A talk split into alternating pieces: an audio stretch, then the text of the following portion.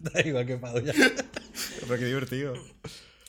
Alejandro Soler, bienvenido al capítulo 11 de Puff Puff Paz. Andrés San Juan, gracias ¿Cómo estás? por darme la bienvenida. Muy bien. Sí, ingeniero de producción, viajero empedernido, fotógrafo, buzo, aventurero, según Paduano, porque hoy tenemos aquí un live audience, explorador y yo sé que eres el enemigo íntimo de los chinches. Bienvenido. Al final te dieron el dato. Sí, sí. No, es que yo sufrí también lo de Ah, los ¿verdad? chinches, sí. Entonces, claro, no en mi casa, Ya. pero pero lo, Yo pero tenido entiendo. experiencias con eso. Podemos hablar de eso si quieres en cualquier momento. Empecemos, empecemos por los chinches ya por que los salió. chinches, coño, eh, ¿Qué te puedo contar de los chinches? Bueno, me pasó por... ¿Cómo hiciste para salir de los chinches? Ah, no, es que nunca los tuve en mi casa. Esa es la cuestión, que me han perseguido. O sea, han sido compañeros de aventura, pero por Mm. Ok. suerte... Ah, bueno, no, mentira. Conseguí uno en mi casa y eso despertó la alarma. Sí, claro. Pero la primera vez que lo, lo sentí, estaba en un hostal en Bratislava. Ok. Estaba pasando una sola noche. De hecho, creo que estaba por trabajo en, en Austria, en Viena. Y fui a ver Bratislava, que son las dos capitales más cercanas entre ellas en el mundo, curiosamente. Pasé sabía una noche eso. en un hostal Bratislava y. y Viena. Ok. Y claro, entonces me despierto en mitad de la noche, estaba en un hostal, había un chino a mi derecha, había como una pareja creo que de holandeses. Ok. En fin, el hecho es que se despierta en mitad de la noche y escucho un... Y yo como, ¿qué está pasando? Y de repente como que los veo revi- revisando la- las cobijas y yo, coño, no puede ser. Unos Tenían chinches, no, Claro, porque se te han pegado es cuando estás en hostales. Claro. Claro, Sí. tiene sentido. O sea, yo en este caso la, la, la vivencia que yo he tenido es por los huéspedes que Ya. lo traían. Pero sí entiendo que en verdad eh, tenerlo en casa eh, debe ser, Debe una, ser una horrible. maldición. Y de hecho había un, en, en el pasado se utilizaba un, un veneno que aparentemente los mataba de una manera súper efectiva, pero está prohibido ese veneno ahora. Porque es tóxico para los seres humanos. Sí, no sé, tóxico para todo el mundo, que sea Ok. para el ozono. Entonces ahora tienes que llamar a unos tipos y es todo, hay demasiados métodos para eliminarlos, pero son súper trabajosos. Coño, yo opté, después de haber ¿Cómo intentado varias cosas, opté por un una empresa de fumiga de- que te daba garantía de un año. Ajá.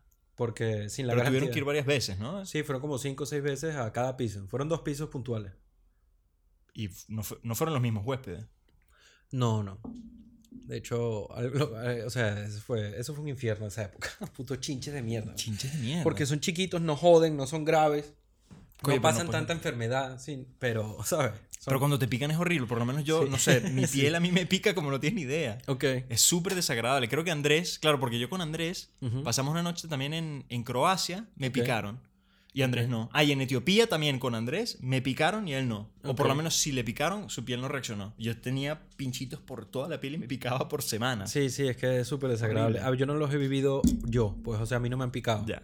Pero he visto, marico, son súper resilientes. Y es que traumatiza. Y sa- Sí. O sea, no por nada. y- Botaste el colchón. O sea, ¿qué pasa cuando ves uno en tu casa? Claro, es que cuando vi uno en mi casa. Alejandro está tomando cuatro tés. Ah, le quitaste la bolsita. Sí, él está dos tés rojos, un té verde. O no, dos té verde, un té rojo y el. ¿Cómo se llama? El de Melissa. Melissa. Que ese no sé. Eso Yo- probablemente lo trajo mi madre. Así que. Yo he tomado té de Melissa, es bueno para la digestión, creo. ujú. Y, y bueno, es un bonito nombre. Conozco a una holandesa que se llama Melissa, que es muy bonita. ¿De qué, de qué estamos hablando? Coño, eres otro Latin lover, ¿no? Tengo entendido. No, bueno, normal. ok. Si alguien te contó, probablemente ese que te contó no, no hay comparación. No, bueno, no sé, claro, es que aquí tenemos a Hugh Hefner. el espíritu perdido de Hugh Hefner. Ah, ¿De qué estamos hablando? De los chinches. Ajá, claro. ¿Qué, qué- qué fue lo que me Empezaste sucedió? muy pronto, sí. ok. ¿Qué fue lo que me sucedió? Que, claro, estando en mi casa, Ujú. Estaba, estaba leyendo un libro que no, no sé, por, por sensibilidades ajenas, no menciono qué libro era, pero un, un Ok. libro que despierta sensibilidades. ¿Cuál era? Me da curiosidad. Ahora yo Eh, le pongo un pi si es muy ofensivo. No, no, no, da igual. Lo que, Estás pa- leyendo ahí lo que pasa es que por curiosidad... Reichstag. Sí, era mi lucha. era mi lucha. Te estabas instruyendo, ¿no? Sí, exacto. No, no, coño, pero es que para saber de Sí, lo que, sí, a nivel que habla, histórico. o sea, exacto, Eso, nivel correcto. histórico, intelectual, curioso. Sí, Entonces no. leyendo El problema lucha. es, creo, si te lo lees tres veces o dos. Ya, claro, y lo, enma- lo enmarca. Todas las mañanas le hace un saludo, una reverencia. Sí, con una mano puntual, ¿no? Exacto. No, no, claro, por, por, por curiosidad intelectual histórica, pues nada, lo tenía. Y además que estaba en mi casa, también por, por creo que no sé de quién, de cuál de, de mis padres, pero estaba en la casa y pues Ok. nada, me lo llevé. El hecho es que estaba leyéndolo eh, tenía las medias que la había lavado, pero esos chinches son inmortales. Había lavado las medias que yo tenía en Bratislava. Estaba en el sofá. Me quité las medias, fui al baño a buscar un, qué sé un té. Ok. Y cuando regreso, estaba el bichito caminando sobre el libro. O sea, la broma más, no Sí, sé, horror- Eso debe ser ya, terror sí. sobre el libro de mi lucha que más tiene una esvástica sobre el libro así cubierta en sangre. Era así como que el chinche caminando sobre la esvástica en sangre. ¿Qué coño? Qué bien, qué profético. Podría ser el inicio de un cuento de Edgar Allan Poe tal cual, perfectamente. tal cual. El cuervo, el chinche. Era Hitler renacido. Y nada, entonces la agarré a la criatura, la puse en un vaso porque no estaba seguro qué es esto. Y obviamente tenía la, el, el- Ok. el trauma de Bratislava. Bratislava fue la primera vez. Correcto. Y pues mi hipótesis es que me lo traje en la media porque les gusta viajar. y... Aventureros. lo- Sí, que yo. Claro, y como, ya, en fin. Y se vino con la media. Y labré eso, te digo, que la lavé. ¿Pero botaste el cojín o, simple, o no, no, No, eso fue en la sala. No, entré muchísimo en pánico. Eso fue en la sala y empecé a mover toda la sala. Empecé a utilizar todos la- los métodos para identificar si tienes los bichos. Porque Que no, si los rodapiés y los rodapiés en la cama, puse eso ahí como es. que unos, unos plásticos, unos. Sí, las trampas, sí. exacto, trampas de, de bichos. Tú también súper informado. Sí, total. Y busqué en todas las grietas más claro. En mi casa tengo la- las láminas de madera que tienen la- los espacios entre las láminas. El parqué, pues. O sea, el parqué, parqué. como viejo. Viejísimo del, del Ok. siglo XIX. Ok. Y claro, entonces con una aspiradora y luego también me compré un. ¿Cómo se llama? Una pistola de vapor para limpiar. Yo- yo también tengo eso, sí, Vapor correcto. entre las. Sí, sí, sí. Para matarlos, pues. Ya, exacto. tal cual, con el calor. Que de hecho ma- eh, dañé dos de esos aparatos. Me, me los compré y los utilicé tan intensamente en la sala, bueno, en toda la casa, que Claro. los dañé. Coño, yo los usé en los sofás. También. Porque se claro. metían así como en, aquí. Pero también llené la casa, no la mía, ¿no? Pero el, el de menta y lavanda. ¿Cómo? O sea, yo compré eso que tú dijiste, la vaporeta. Ajá. Y luego compré una, como una, un spray de estos de fumigador. Ajá. Los que usaban en Venezuela, ¿sabes? Que hacían prac, prac, prac. shh, ¿Y líquido.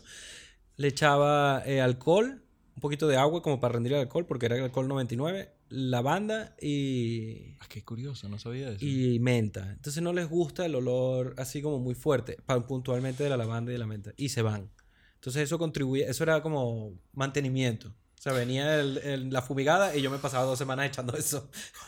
Terrible. O sea, que los huéspedes llegaban y que coño, qué olor, qué, ¡Qué rico, huele. huele! Sí, ya te pasa que- exacto, yo sé que si algún día llegas a un hotel y huele a lavanda o a menta, te vas para el coño. Qué horrible. Para los curiosos, estamos hablando de bedbox. Correcto, O sea, porque sí, chinches exactamente. distintos. Son bedbox. Sí, lo- lo- los inofensivos, pues. Claro, no- están los de arbolito que apestan cuando se ponen Eso, están en peligro. no son esos, no. Que por cierto, son criaturas tan, tan detestables que los soviéticos lo utilizaban como mecanismo de tortura. O sea, agarraban a los presos y los metían en closets llenos de estos, de estos bichos, De los bedbugs. de los bedbugs, Ok. como método de tortura. O sea, Qué bola. es como tener un mecanismo de tortura soviético en tu casa, de gratis. Eso está muy de pinga verlo así. O sea, los chinches de- está burda de pinga, en verdad. Mira, y Madrid. Madrid te recibe un poco resacoso, como debe ser. sí, un poco. ¿Cuánto tiempo, no te- ¿Cuánto tiempo tenías sin venir a Madrid? Un año, casi. No, mentira. La última vez creo que pudo haber sido junio, julio, agosto. Esos tres, uno de esos tres meses. Del- del aquí. 2020. año pasado, correcto. Ok. 2020. ¿Alguna diferencia que hayas percibido así por lo poco que has No estado? estaba en Madrid. O sea, en este, este momento que estoy en este, aquí en Madrid, no he percibido Madrid porque he estado eh, recluido. Pero... bueno, pero en buena compañía. Definitivamente, sí, sí, sí. sí. Ha sido Me una buena reclusión. Reclusión voluntaria. sí. ¿Y vienes de...? Eh, Alicante. Estaba en Alicante con mi familia, con mis padres y mi hermana. ¿Tus padres están viviendo contigo en Berlín? Eh, no, ellos pretenden retirarse ya en Alicante. Están viniendo de Caracas y se van a retirar. La idea sería, ideal sería en Alicante. Una cosa que yo me recuerdo de, eh, bueno, de hecho, el día que el día que salió de lo de cara de moneda con Padu, Ajá. nosotros estábamos en un bar aquí, estábamos con una chama, una amiga de Padu, que no me recuerdo quién era, ¿no? Pero tú en el trayecto del bar para mi casa echaste el cuento de cómo se habían conocido tus padres o había una clase de historia que era como eh, puntual. Una clase de historia que yo di o vi una clase de historia en la anécdota. ok, co- eh, comas aquí. Era una clase de coma, historia. Ah. no sobre el, eh, quizás cómo se conocieron tus padres o un poco tu linaje. O sea, entiendo que tienes como una clase de historia de vida. O sea, de Sí, cómo vienes o... Sí, bueno, como todos, pero, pero claro, digamos que en, en un poco lo que sería el- la búsqueda de la identidad o la construcción de identidad tal vez también propia, em, mi familia ha, ha recolectado ciertas historias, o por lo menos se han contado algunas Ok. de esas historias, y como siendo eh, descendiente pues, de alemanes y españoles en Venezuela, pues hay preguntas de, bueno, cómo llegaron para acá, ¿no? Ok.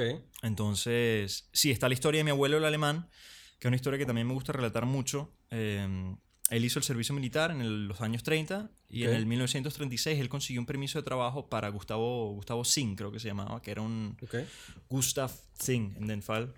en Pero es alguien relevante, no sé quién es. Era un empresario alemán en Venezuela, que Ok. de hecho tenía, eh, sí, tenía distintas compañías, tenía varias. Por ejemplo, cerveza, una de ellas era cerveza, la otra creo que era papel, en fin. Un que emprendedor en de la Maracaibo, época, pues. tenía un emprendedor alemán de la época que le gustaba ir a Ah, en Alemania. Maracaibo. en Maracaibo. Ok.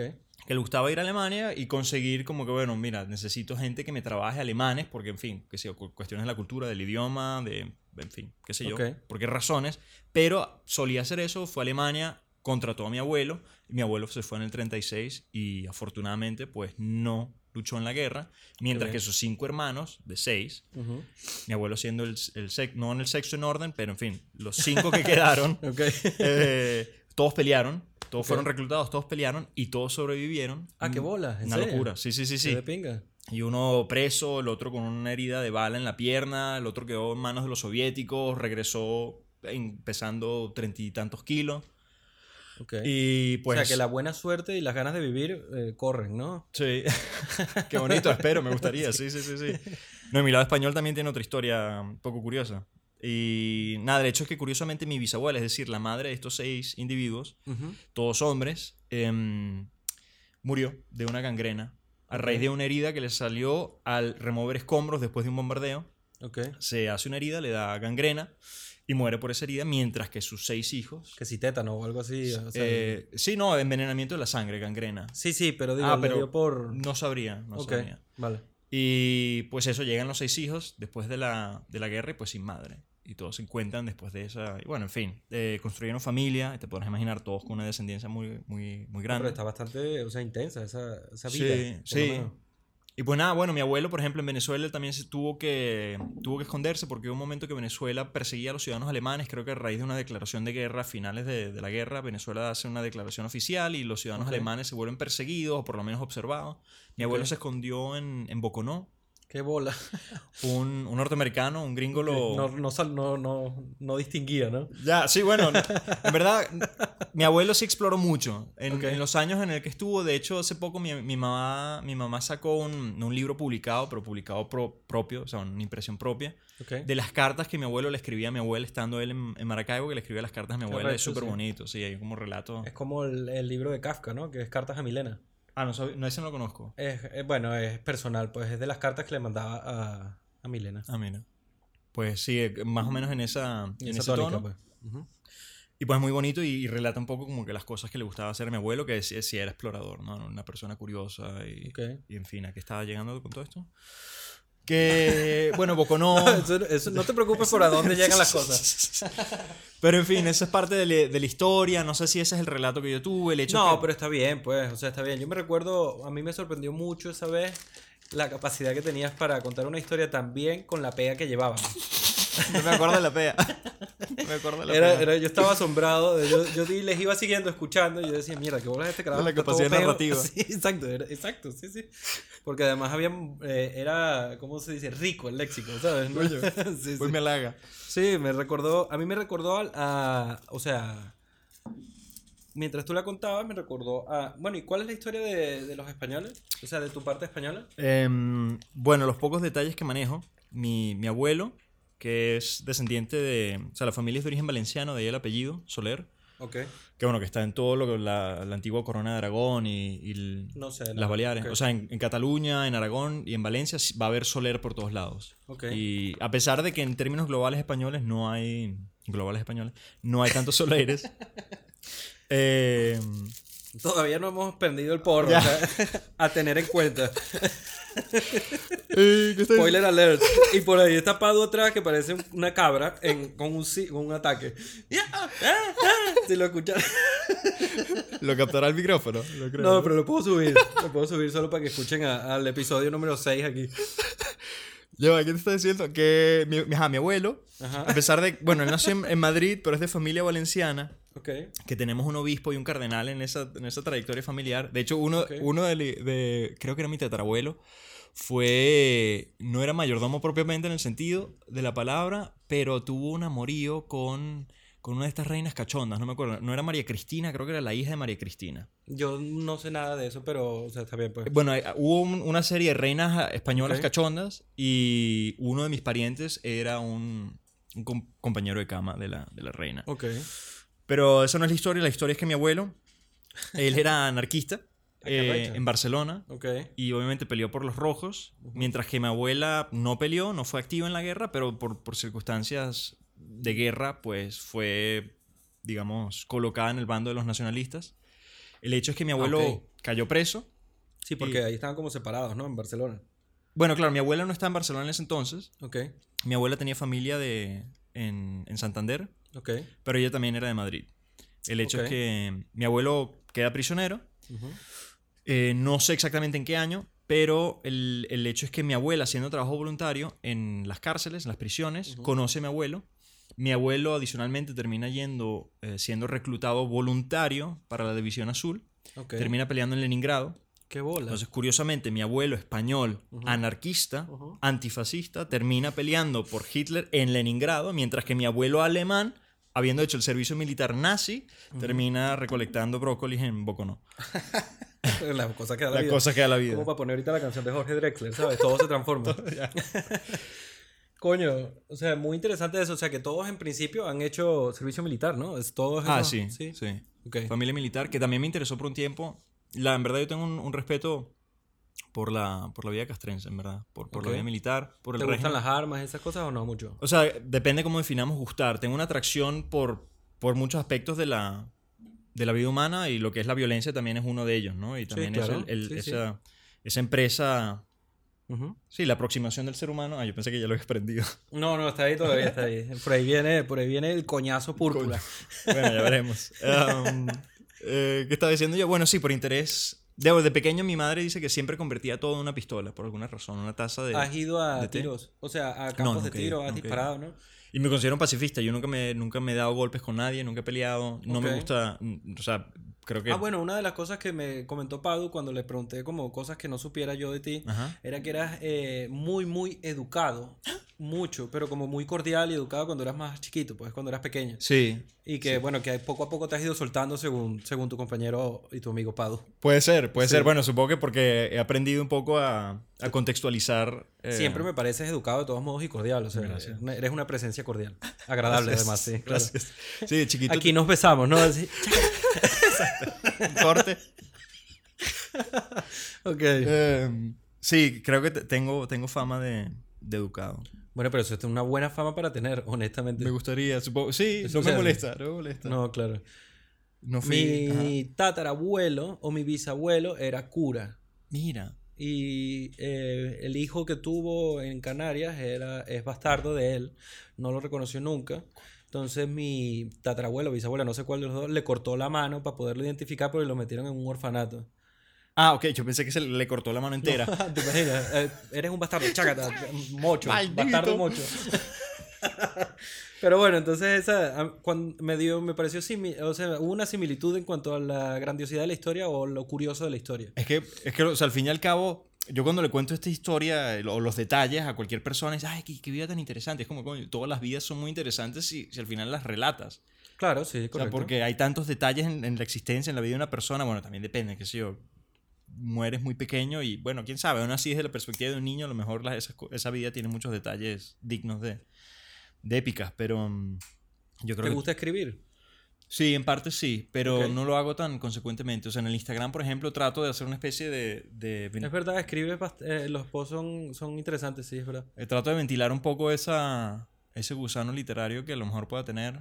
He, he escrito una historias de aquí, o sea, pequeñas cositas por ahí y por allá. Ok, O sea, es una inquietud que tienes, pero que no persigues tampoco Todavía no lo he perseguido, pero sí creo que me gustaría. Es algo que... Me da el feeling, ¿no? Un poco por el, el conocimiento que tengo de ti, que eres una persona de actividades físicas, o sea, que te gusta hacer. Sí, no. Viajas, fotos, buceas, o sea... el- Sí, no, lo he pensado también, pero creo que también soy de actividades mentales mucho. mucho Ah, bueno, también eres introspectivo, sí, no, una, no creo que sean excluyentes, pues. No son excluyentes para nada, o sea, pero en dado caso no sabría decir si una más que la otra, para ser sincero. Creo que a lo mejor, y bueno, a raíz de COVID, que creo que es un tema que también vamos a querer hablar, Sí. obviamente me he vuelto más pasivo. Te ríes. Voy a, poner, voy a comprar la vaina que dice aplausos, ¿sabes? es, una, es una lástima que la gente no pueda ver a- a- al, al hombre aquí. Está más ameno ahorita que en su episodio. Él, él es el único que me ha preguntado, ¿cuánto falta? ¿Cuánto falta, Andrés? Entonces cuando le dije al final, pues ya era una hora y media, ya lo veía agobiado. Yo entiendo. A ver, lo digo por... Él era nerviosismo, no era por nada malo. Eh, queda poco. Queda poco. Fue como una felicidad. Pero bueno, el- hablemos un poco del COVID para... Para entrar en... Sí. eh, y antes de, vamos a empezar a fumarnos ese Purple Train Vamos a darle, pues. Sí. Entonces, Purple Train Wreck es de Humboldt Seeds. Es una, es una híbrida, tendencia sativa, pero lo que me gustó y la razón por la que la traje fue porque es energizante con un ancla corporal. Ah, mira. Entonces, eso, eso me pareció de pinga. Es cierto que cuando yo la, cuando yo la probé las primeras veces no, no tengo un recuerdo muy eh, como vivo de este monte, porque esta, en esta vez fue cuando estaba eh, Northern Lights, que fue mi, que es mi monte favorito. Northern Light. No, el nombre ya de por sí casi que me hace contemplar algo, ¿sabes? Exacto. Entonces, esta viene de, eh, se llama Granddaddy también, o sea, AKA Granddaddy Granddaddy. Trainwreck. Así que, salud. Salud, Andresito, gracias. Yo primero. Sí.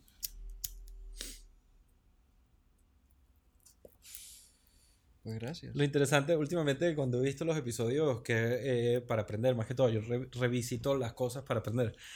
Hay veces, eh, hay puntos donde en la mirada de la gente se ve el, epa, estoy aquí. O sea, como que hay momentos donde caen al Boom. momento presente. Sí, exacto. A lo, A a mi lo has tía se lo vi observado en los huéspedes. Sí, lo- ajá, exacto. Qué curioso. Bueno. Ajá, ¿y cuáles son los efectos? ¿Cómo es que es esto? Lo, lo que has de decir. Es en- energizante con un ancla corporal. Ancla corporal. Entonces, los efectos más populares son el 57% de las personas que han fumado esto sienten euforia, el 53% siente felicidad y el 52% se siente relajado. Hasta Los efectos negativos pueden ser boca seca, medio mareado y eh, ojos secos. Ayuda, la se recomienda para el estrés, el dolor, la ansiedad, la depresión y el insomnio. En ese orden, o sea, primero el estrés y el último el insomnio. Vale. Es de Humboldt Seeds. Hay un documental de Humboldt Seeds, de hecho, que es como una clase de tierra de nadie en, en un lugar de California donde, se, donde creo que recientemente lo, lo vetaron, el cultivo, porque se estaba poniendo muy malandro. O sea, es como un lugar un poco chungo, pero Humboldt interesante. ¿Pero qué? ¿Es una escuela? Uno, No, es un banco de semillas que se llama Humboldt Seeds Organization. Ajá. Padu, ¿tienes ahí un yesquero, por favor? Cónchale. Gracias. No, no, es que creo, creo que prendió bien. Esto está mezclado, ¿no? Esto no es puro. ¿Tú fumas puro? Mm, de todo. Ok. Que normalmente las personas que han venido para acá que fuman puro, se los he preparado puro y me dicen, eh, no, Lo- que lo es visto. demasiado, o sea, para, para, Ya. el, para el fin. Ya.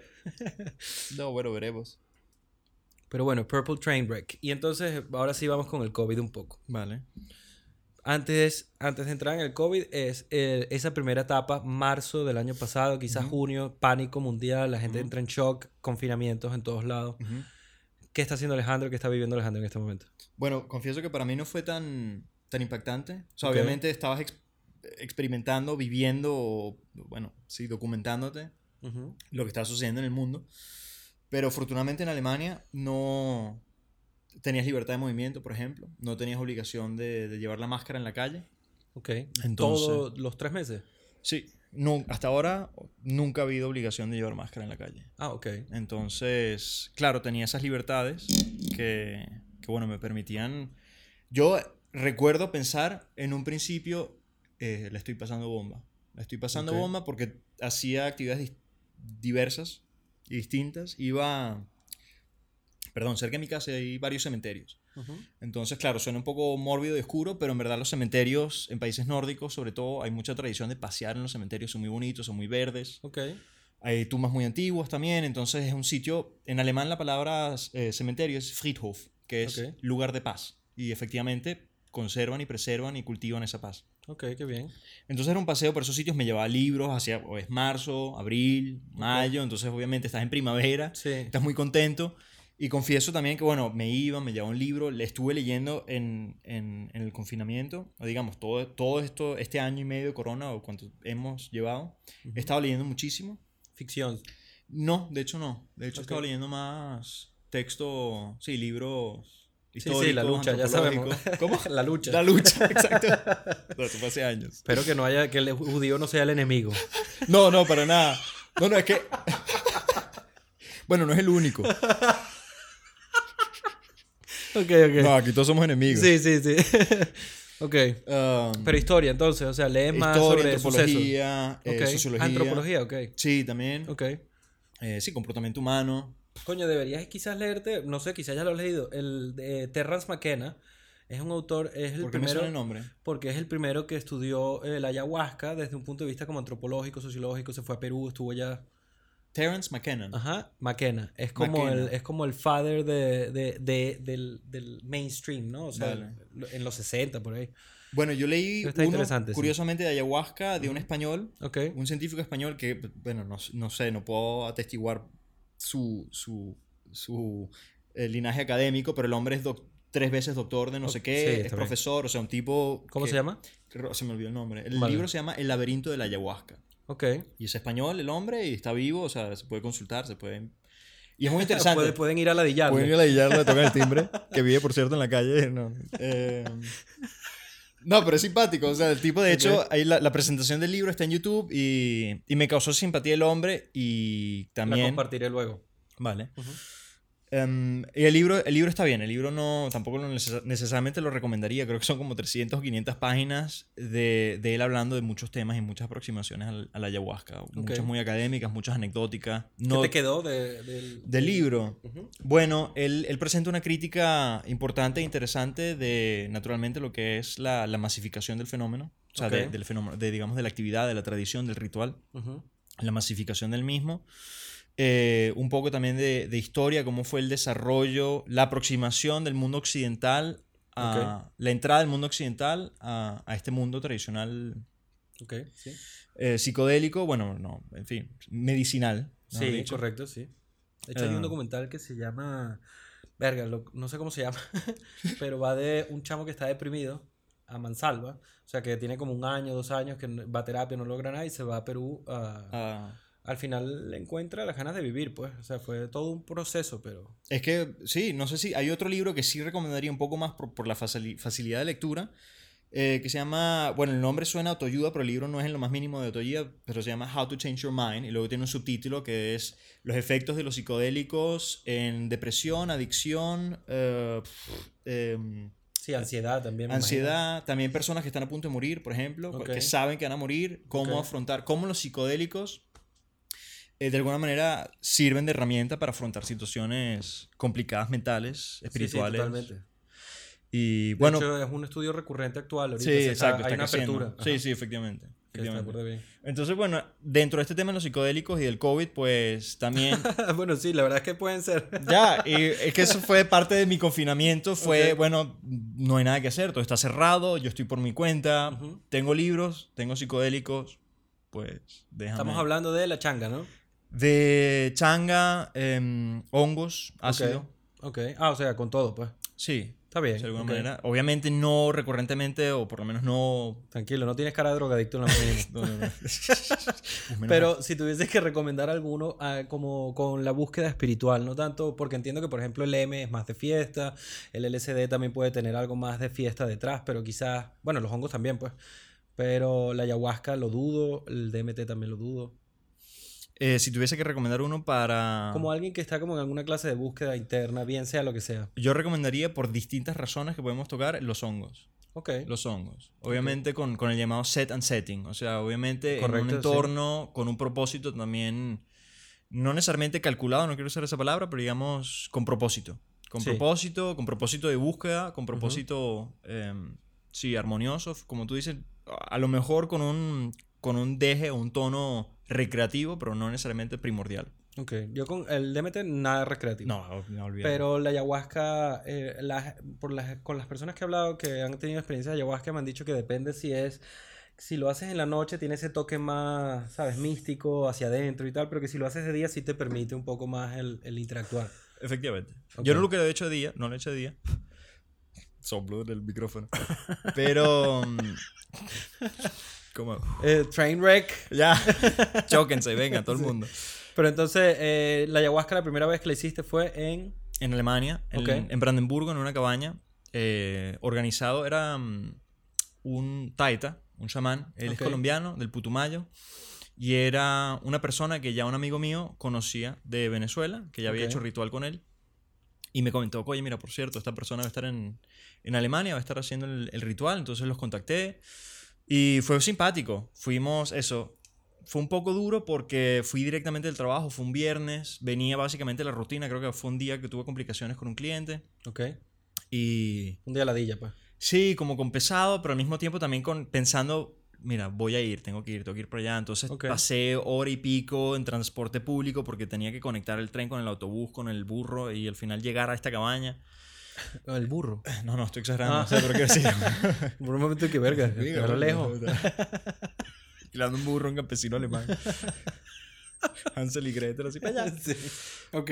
Um, claro, entonces llegué. Había mucha gente. O sea, compartes con la, el Sí, había como, no sé, digamos 15 personas, no sé. Ok. Un Es grupito, pues. La sesión más grande que he tenido. Ok. Y, y no, no, no tuve necesariamente un, un- una experiencia significativa. Llegué Ok. al final de la noche, sí llegué a experimentar.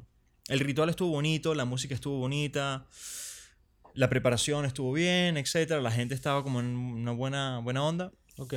¿Vomitaste y eso Sí, también? a ver, ok. perdón. Sí, sí, pero al final y poquito. Ah, bueno, de hecho, tengo una. O sea, tengo un recuerdo de Ronnie contándome que Sí, él, él lo hizo contigo en alguna de ellas. Sí. Eh, ¿Fue en esa? No. Ok. Eh, Ronnie, con Ronnie vino después. Ok. Y Ronnie sería una persona muy interesante para hablar sobre estos temas. Sí, luego, espero. Bueno, Ronnie, estás invitado aquí a Ronnie. Puff Puff. Por favor. Pado por atrás. No, porque además Ronnie tiene una capacidad, eh, es una persona muy eh, sensitiva, muy abierta, Ok. muy sensible también. Ok. Y también tiene una capacidad narrativa muy rica y muy bonita. Entonces, y una memoria muy buena. Siempre ha sido famoso por eso. Ok. Ah, entonces tiene, tiene una capacidad, sí, admirable, muy bonita de construir precisamente su experiencia y le atribuye también significado. O sea, Ok, pero entonces, la, ¿cuál de, ok, no, no vayamos con la primera, vayamos con cuál de las experiencias fue la que sí te dejó un feeling de la tercera, trascendentalidad. la tercera, La tercera, fue increíblemente bonita por diversas razones. Eh, la tomé, fue en, en un salón de yoga, fue en la ciudad, en un salón de yoga con, con un- una persona que no se calificaría a sí misma taita, él no es de origen Ok. aborigen. Ok. Creo Pero está que- bien que sea en un, en- en un salón de yoga, eso me gusta. Sí, no, igual, bueno, no había, no había como, bueno, esto es una ruptura de- del ritual, qué Claro, triste, sí, qué sí, feo. no, exacto. para nada, Ok. para nada. Porque además ese rol yo no lo haría sin, sin, sin la ceremonia. Yo no tomaría ayahuasca me necesariamente sin la consejo, ceremonia. sí. Por diversas razones. Una vez que has Coño, es experimentado... que si quieres puedes... Bueno, el, el set y el setting es una cosa muy importante que dijiste, que es un poco quizás eh, los alrededores, ¿no? Y el, el momento, Claro, claro, que contribuye mucho en cómo es tu experiencia. definitivamente. Entonces, eso es muy importante tenerlo en Que cuenta. precisamente en, en- en temas terapéuticos es primordial. O sea, ahí, ahí, Claro. eh, se está como se está evaluando, eh, experimentando, documentando en lo que es la experiencia fisiológica, psicológica, también se está experimentando en cómo mejor preparar Ok. esa experiencia. Es decir, desde el Sí. punto médico, desde el punto de vista ritualista médico, es decir, procedimiento y protocolo médico, Ujú. para precisamente llegar a los mejores resultados Sí. eh, psicológicos, se está evaluando, se está estudiando también el, el set and setting, ¿no? Y se le Claro. atribuye importancia y se le atribuye protocolo también porque es la mejor manera de realizar experimentación también. Por ejemplo, si tuvieses que hacer ayahuasca en Perú con un chamán así y tal, o en un hospital con un doctor que te puede salvar, o sea, tiene como sus beneficios, sus pros y sus cons. Ajá. ¿Cuál, ¿Con cuál te No, quedas? Perú. Ah, claro, está bien, me Perú, parece bien, sí. Perú. ok. Tal O vez sea, que por- no te raya tanto, pues. No. Ok. no, no. Y eh, bueno, lo haría en un set también médico en este sentido por curiosidad tal vez. Pero Bueno, no, ese es un poco más trippy. Ah, verga, y qué huevo. Sí, no sé. Y una pared blanca, así, un cuarto Sí, blanco, exacto. un- no sé, en frío. un ti. No, qué horrible. ok.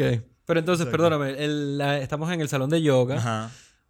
La tercera ceremonia que hice, que creo que fue tal vez la más significativa, porque también fue la mejor introducción. O sea, yo hasta ahora, la segunda, curiosamente, tuve un dolores de cabeza muy intensos previos. O sea, yo entré a la ceremonia con dolores de cabeza y no se me quitaron. Y podemos ser esotéricos al respecto, místicos.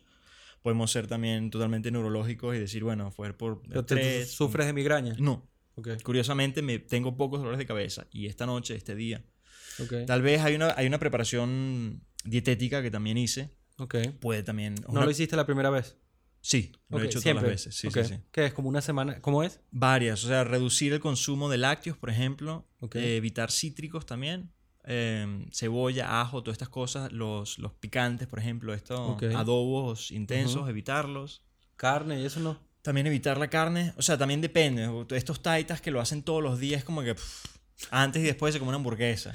Pero tú también, esa gente que también está muy acostumbrada, tiene un metabolismo que conoce la sustancia. Sí, claro, es otra cosa. O Pues. sea, porque el chamán también toma contigo en esa noche y es posible que no vomite. O sea, obviamente Ok. puede que vomite, pero es así como un escupitado. Y ya, mira, ese es tu vómito, ya te limpiaste.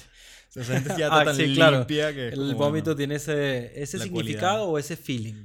Ambas. Ok. Ambas. Sí, de hecho, el taita eh, con el que yo lo hago, él probablemente no te deje, no te suelte hasta que no purgues. Es como parte, parte de la experiencia de esa purga fí- física. Ok. O sea, es purga física y espiritual. Yo me imagino que eso te quita un poco las fuerzas como para luchar el high, ¿no? O sea, para... Tal vez, tal vez. No sabría decirte, pero es posible. Y te fuman tabaco, te hacen esas cosas. Sí, Sí, sí, rapé de vez en cuando también por la nariz. sí, eso está terrible. Sí, es Ok. feo. Entonces, claro, la, la segunda vez curiosamente tuvo este dolor de cabeza y ahí quedó, sinceramente. De todos modos, al día siguiente me sentía muy, muy ligero, me sent- tenía Ok. como ese... Ok. um, pero la tercera vez, se podría decir que tuve el breakthrough, tal vez. Mm, fue muy bonito, tuve... No quiero entrar en clichés, pero esto, esto curiosamente he hablado sobre este tema hace poco. Ok. Y si, si tomamos la frase de que Dios es amor, ¿no? Y Ujú. bueno, paz y amor, los mejores, luchemos por eso, son, es el estado supremo de, de existencia, Sí. la paz y el amor. Yo diría que tuve un encuentro divino de- desde ese punto de vista por, porque algo que sucede mucho con la ayahuasca, con el yagé, es que tú trabajas, que es la palabra, ¿no? O sea, el, el proceso es un trabajo, porque al fin y al cabo es una medicina que requiere de tu trabajo. Está bien, Y- me parece bien verlo así, sí. entonces, eh, muchas veces se dice que uno trabaja con la familia, es- o los ancestros, Ok. los conocidos y los desconocidos, los Pero, inventados. o sea, ¿cómo así? Que vienes a este mundo a trabajar algo con tu familia. no, no, sino que en el proceso de, de la ceremonia, cuando estás en el yagé hablando con la planta, o con el abuelo, que lo llaman también, Sí, tienen... mucho-. Eso- cuando estás, digamos, en ese trance, por llamarlo de alguna manera, Ujú. tú estás trabajando, tú estás enfrentando algún dilema, algún Porque el, problema. va, el yagé es la forma en la que se le dice al trance en... eh, No, el yagé es la ayahuasca. Cuando me refiero Ok. al yagé, me estoy refiriendo a la ayahuasca. Lo que pasa es que no sabría decirte las razones, pero es más frecuente que los taitas, que los autóctonos, que los aborígenes lo llamen yagé más que ayahuasca. ¿Y tiene algún significado? No, no lo sé. Ok. Pero a lo mejor no sé qué lengua vendrá la palabra yagé, de qué tribu. No, pero quizás si pones ayahuasca, yagé, te puede aparecer algo. sí. O sea, yagé es lo mismo que ayahuasca. Ok. A lo mejor un experto diría, no, bueno, uno se ya- el yagé cuándo. ¿Y no te preocupó el set y el setting en la tercera vez al principio, quizás? Es que no, bueno, ya conocía, era la... Yo nada más lo he hecho eh, afuera en la naturaleza una sola vez, la primera. Ok. Las otras creo que cuatro veces han sido en ese, en ese setting. Ah, ok. Y de nuevo, o sea, al fin y al cabo es un viaje... Yoga por día, ayahuasca por la por noche. la noche.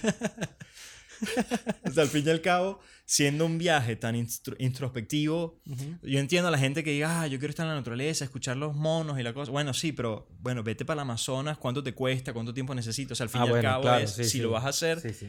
pero si tienes la oportunidad de tener una experiencia memorable, limpiadora, eh, anecdótica en un salón de yoga, porque lo tienes aquí, en 15 minutos vas de tu Sí, casa sí. al No, salón. bueno, pero yo no pensé en el Amazonas, pensé quizás en un bosque alemán. Ya, bueno, hay mucha organización también asociada y al fin y al cabo es como que, mira, hay que, hay que ser pragmático también. Está bien, ok, sí, estoy de acuerdo con Entonces, eh, y de nuevo, volviendo al punto de que siendo un viaje intro- in- instro- introspectivo, Dios mío, no. Al fin y al cabo, el viaje es dentro de ti.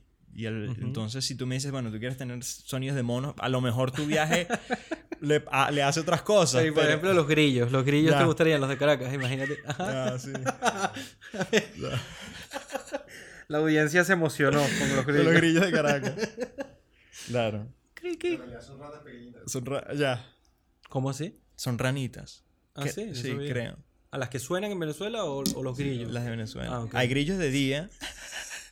Por eso, el que es más agudo, que no lo puedo hacer, ¿no? Pero, Ok. ajá, ese son sapitos. Pero Tengo entonces, mira, COVID, psicodélico, cementerio, leyendo mucho de historia, antropología, sociología. entendido. Eh, esos fueron tus primeros meses. Sí. Ok, o sea que en el, el pánico entiendo, ¿no? Bueno, no sé si el pánico, pero quizás las medidas más estrictas llegaron fue en otoño, no, diciembre. Creo, sí. O sea, en invierno de... Sí, sí, de y este todavía, pues, sé que están... que está Efectivamente. intenso ahorita. Y bueno, el invierno, claro, porque los números se... Sí. Sí, estoy pensando en una frase alemana que dice rompieron la pared, el techo, perdón. o sea, rompieron el techo y fueron a través del techo. Sí, lastimosamente, sí. Entonces, bueno, pues había que tomar medidas. Y tenía planeado visitar a mi hermana Ok. por las vacaciones en Noruega. Noruega, ah, estabas comentando fuera del aire que Noruega, algo de Noruega, ¿no? Pero no tenía que ver con el COVID. Ah, que mi hermana, claro, que mi hermana vino de Noruega. No, dijiste algo de los noruegos, como era... Ah, que estaban muy estrictos. Ok. Están súper estrictos Tipo con en esto. Alemania ahorita. No más, están vueltos Ok. locos. Los noruegos. Ah, bueno, sí, comentaste que incluso si eres noruego, claro, te siendo, toca confinamiento, ajá, ¿no? Igual te mandan a un hotel cuando llegas. Y además, si tu viaje no es, no es justificado. Ok. Si tu viaje es justificado, dicen, ah, bueno, vete a la casa.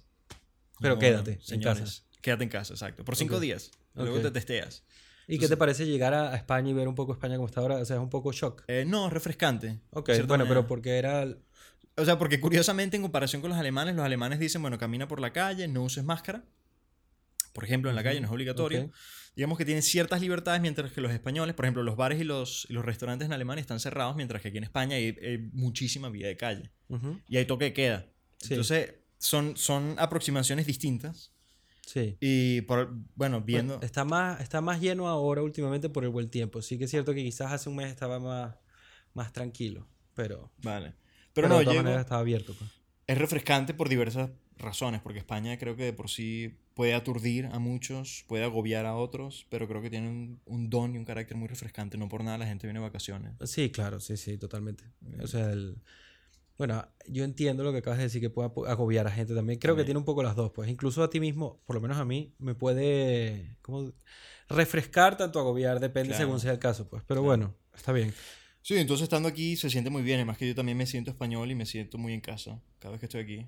Tu Y- familia dijiste que era de Barcelona. No, mi, de Madrid, pero mi abuelo era anarquista, creo que por trabajo, o que no sé por qué estaba en Barcelona. Ah, yo pensé que era anarquista por trabajo. y que verga, ¿este trabajo qué? Coño, un anarquista trabajando. No, no, sí, habían sindicatos Ah, bueno, también, exacto. Coño, yo visité una casa ocupa de que habían fundado unos anarquistas españoles en Bordeaux.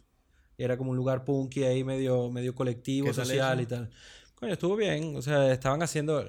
O sea, a mí me causó gracia porque estaban haciendo un concierto de punk temática Mad Max, pero tenían que cerrar a las 9 para no, cerrar los- para no molestar a los vecinos. Esto me pareció un poco, bueno, Claro. comédico. Ya, total, total. Sí. Un poco así. Pero eran buen rolleros, pues. Ok, y entonces, el COVID en general, el tema del primer confinamiento, pues me alegro que por lo menos lo hayas pasado así. Aquí yo tampoco, a mí no me afectó. Padu tuvo suerte de estar en otro lado y hay personas que la han pasado bien, pero sí que es cierto que fue bastante intenso, pues. Sí, claro. O sea, el- fue O sea, heavy, pues. Yo, he tenido, yo soy muy afortunado y sobre todo agradecido de esa fortuna, Sí, claro. eh, muy consciente de ella y no le he pasado mal, sinceramente. El verano fue muy bello, Ok. fue muy divertido. Estuve también con ¿Viajaste Andrés. o te quedaste? Vine a Madrid, vine a Madrid y Ok. Alicante con Andrés Ok. y, y en Noruega también estuve con mi hermana. Y fue un verano muy bello, con muy buen clima.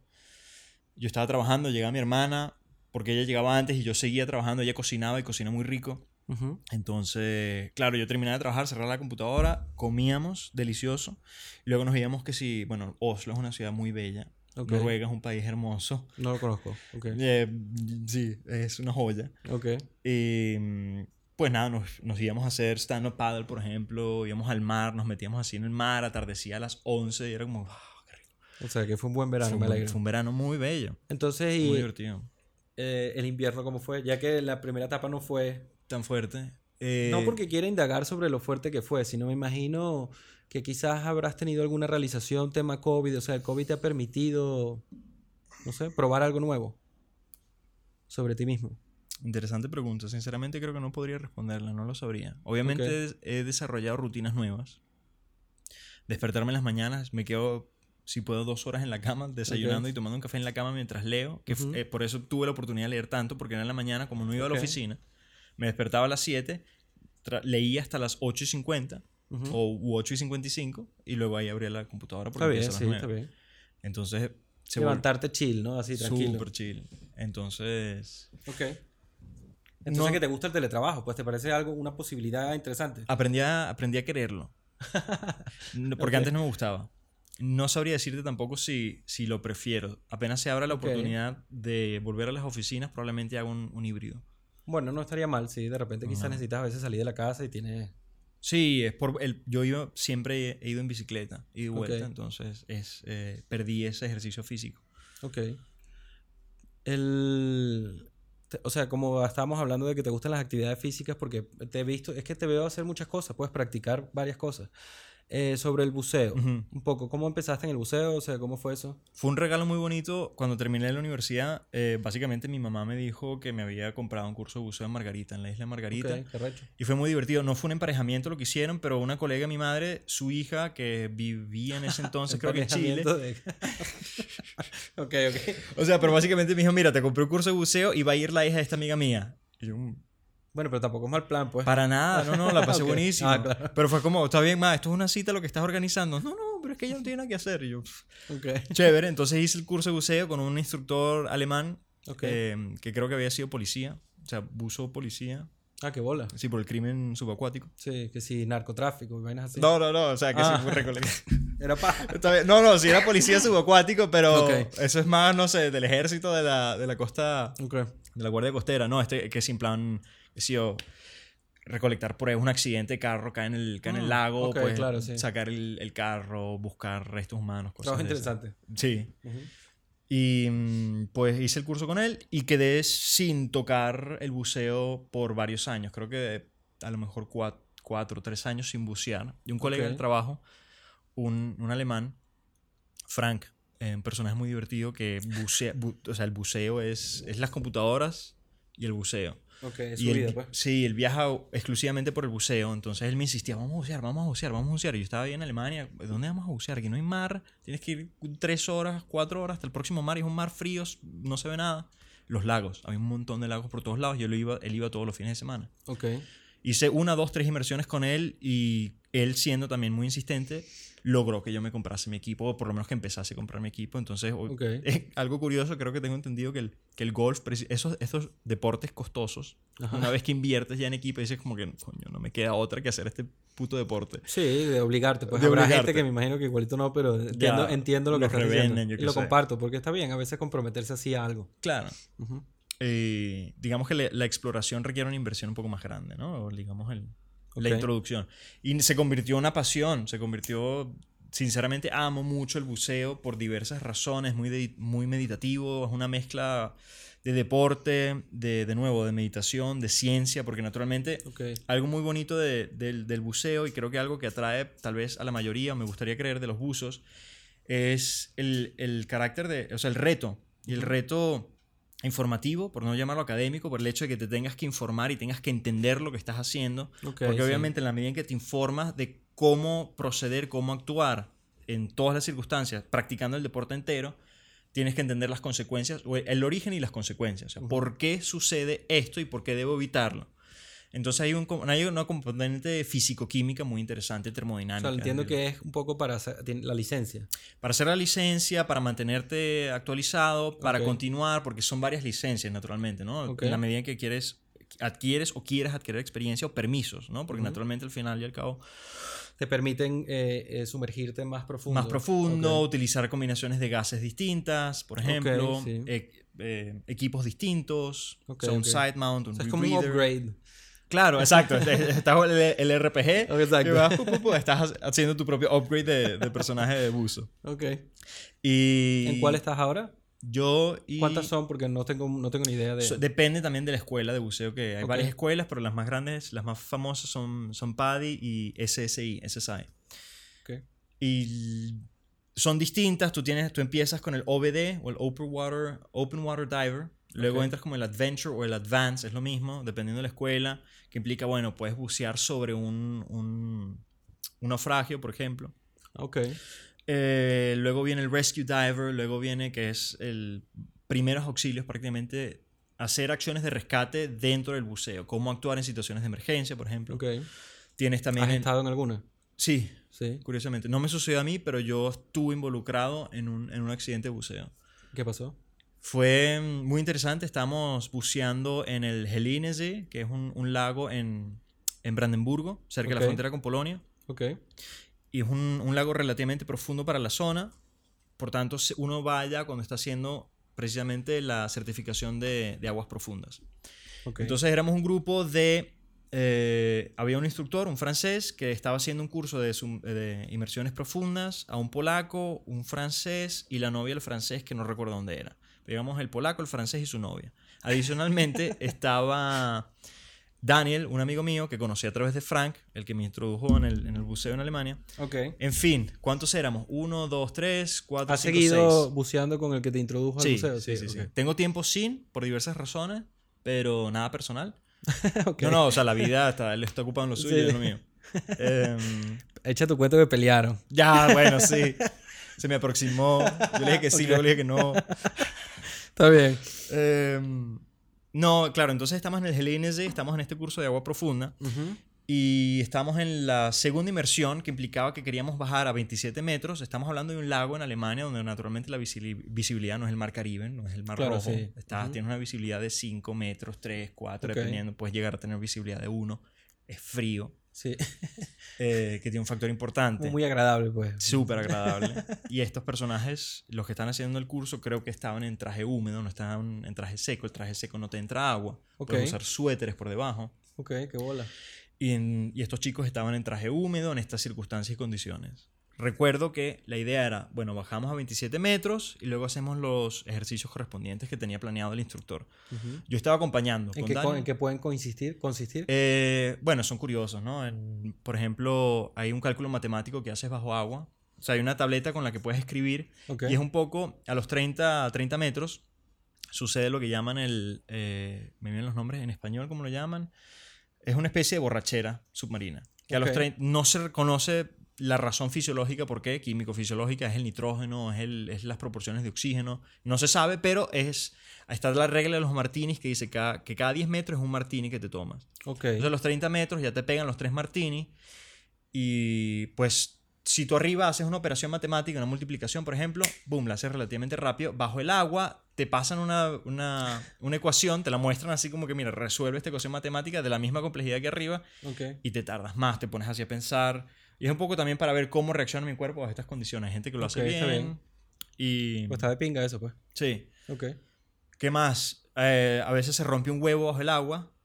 eh, Ok. porque, claro, cuando lo rompes por la presión, queda la, queda el Sí. el- la circunferencia, ¿no? Que así Ajá. flotandito. Y se juega ping-pong con el huevo. O sea, pero como, la- como así sin cáscara. Exacto, tú la rompes, rompes la cáscara y entonces para, para observar el efecto de la presión bajo el agua, tienes ese huevo y es jugar ping-pong con el, con el huevo a 30 metros. Upa, jugar un poco. Estaba bombita ese chinazo. Se permite, bueno, habrá, quién sabe, cosas, cosas se habrán hecho, seguramente. Apl- Los aplausos están prendidos en este momento. Gracias, Pau. Te estás trabajando el sueldo. A ver. Ah, bueno, el accidente, coño. Sí, pero sí, pues se no- ¿qué pasó? Es verdad, ¿qué pasó? Bueno, eh, la idea era bajar esos 27 metros, hacer ejercicio. Pues nada, bajamos así de picado. Ok. Y por, como la visibilidad era tan mala, boom, dimos con el suelo, que es fango de un lago, y Ok. se levanta esta nube de, de barro, Sí, ¿no? Ok. Entonces, bueno, primero había que orientarse, empezamos a bucear en fila y yo estamos buceando en esa fila buscando un sitio más profundo porque no habíamos llegado, creo que queríamos ir a 27, llegamos a 21 ¡buf! y dimos con Ok. tierra. Entonces estamos como en fila y veo a mi derecha que está el francés y su novia como haciendo gestos raros, movimientos raros. Me les aproximo, ah, le hablo primero a la, a la chica por alguna razón, bueno, le pregunto primero a ella, mira, ¿estás bien? Me dice, me apunta directamente al novio, volteo y el novio tenía los ojos enormes y está así O sea, como en pánico. como en pánico Ok. y empezó a salir um, a emerger. Ok, dijo. Él quería salir, coño. me voy para el coño y eso no lo puedes hacer, mucho menos cuando estás en lo profundo porque te da Ok, la enfermedad de sí. descompresión. o sea, tienes correcto, burbujas sí. de nitrógeno en el organismo que al cambiar la presión se expanden y te puede reventar Sí. El, el sistema que, pues, sí, nervioso. ah, te lo juro que antes de ayer vi la... probablemente lo vi eh, Pensando... en, eh, coño, en tener alguna clase de conocimiento de buceo, pero si no sé nada, ¿sabes? Como que, weón. Bueno, el hecho, en en términos simples, ley del buceo, no salgas rápido del agua. Siempre tienes que subir progresivamente. Sí. Coño, había un accidente, hubo un accidente de cuatro, de cuatro buzos que estaban, como lo que, lo que te estaba comentando fuera, ¿no? Ajá. Del... ¿Cómo es que se llama? ¿Cuál? El buceo de... Ah, eh, de, mm, saturación. saturación. Ok. Ya. Que aparentemente pueden pasar, una vez que llegas a 100 metros, puedes estar todo el tiempo que quieras saturado. O sea, no, no es que tienes que estar subiendo y bajando, sino que te puedes quedar en esa, en esa presión si te vas a una cámara y sal.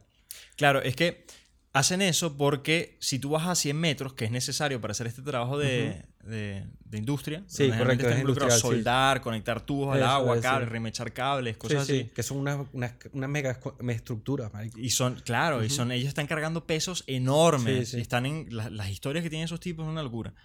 Entonces, si tú vas a 100 metros, por ejemplo, déjame presentártelo de esta manera. El récord de, de la profundidad, eh, la mayor profundidad alcanzada por un buzo, son eh, no de, de saturación, sino un buzo en- con equipo de deporte, son 300 y pico metros. Ah, pero es burda. Es también. burda, así con poco de tanques. Ok. Entonces el tipo bajó 300 y pico metros, un egipcio, por lo menos el último récord que tenía, y él en tar- tardar en bajar de llegar de los, del nivel de mar a 300, a menos 300 y pico metros, te- le habrá tomado máximo 10 minutos. Ok. Salir del agua, creo que le tomó algo así como 40 y pico horas. Pero porque tuvo que ir poco a poco. Precisamente porque ya nada más llegar a esa, a esa profundidad, las proporciones en las que tú consumes todos los gases, Ok. Ujú. eh, las presiones parciales de esos gases, esas condiciones, si tú... Entiendo que a una a, eh, profundidad tal ya no vale el oxígeno, sino es una mezcla de otros gases. o sea, el Que oxígeno... tiene oxígeno, pero... Ya. El oxígeno vale, pero a partir de cierta profundidad te puede dar... em, también está la... No, no recuerdo, no es enfermedad de descompresión, pero te da... El oxígeno se vuelve eh, neurotóxico. Ok. Entonces se vuelve venenoso, en, otras palabras. Entonces, debido a, la- a las presiones parciales, no recuerdo ahora efectivamente, efectivamente cómo, qué consecuencias, o sea, qué es lo que sucede químicamente, Ok, pero el hecho sí. es que te revienta también el sistema nervioso. De alguna manera, te dan calambres, de repente pierdes la el, el control motor y, por ejemplo, el, el- la pieza, el regulador, Se te sale. se te sale de la, de la boca y no puedes alcanzarlo y volvértelo a O meter. sea, porque te ahogas. Te ahogas. Verga. Te ahogas, pierdes la conciencia, etc.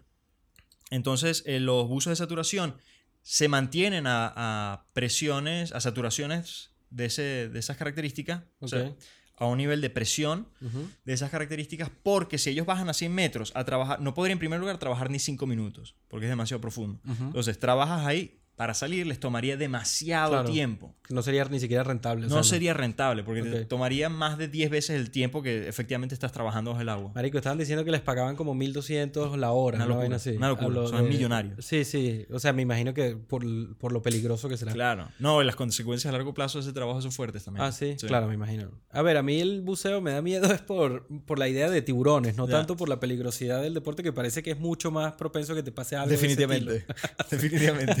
¿Has visto un tiburón así en vivo, Sí. pero un tiburón quilúo? Eh, no he visto tiburones agresivos, he visto tiburones de arrecife. Ah, que bueno, pueden morder, pues, pero no son, ok. son más Pe- bien tímidos. Y no son tan grandes tampoco, pues. No. Pueden llegar a serlo, pero no el, sí, no, es el raro el caso. Ok. Pero sí, son, son bonitos. Entonces el novio entra en pánico. Volvemos al tema, gracias. El novio entra en pánico. Vale, gracias. Qué bien. Entonces él empieza a salir y obviamente yo trato de frenarlo. Lo estoy frenando y lo que hago es que agarro su regulador, perdón, la, su jacket, el, el equipo, y trato de sacarle el aire. Eh, él sigue pujando, sigue Ah, para pujando para, que no- arriba. Para, para, o sea, tú tienes un, digamos, como un chaquet- una chaqueta salvavidas que tú le puedes meter o quitar aire. Ok. Una chaqueta, sí. Una un Se llena con aire el mismo aire que tú traes. del tanque, efectivamente. Entonces, mientras más le pones, más... Claro, para que te saque para la mierda como una boya, claro. ¿no? Vale. Efectivamente. Entonces... Nada, este chico, yo trato de sacarle el aire. Estás ahí. ya, como... uf, vamos, a Eso pasa, eso pasa, no te preocupes. el tren otra vez. En fin. se, la- se ve la gente tan fumada de, o sea, se siente la experiencia como se ve en En el podcast, digo, en el episodio. Ah, no me doy cuenta. No, no me parece. ok, No está me bien. parece. Pero volviendo al tema, Así- este chico quiere subir, Ujú. Le sacas el aire. le, le trato de sacarle el aire y lo que él hace es que ¡bup!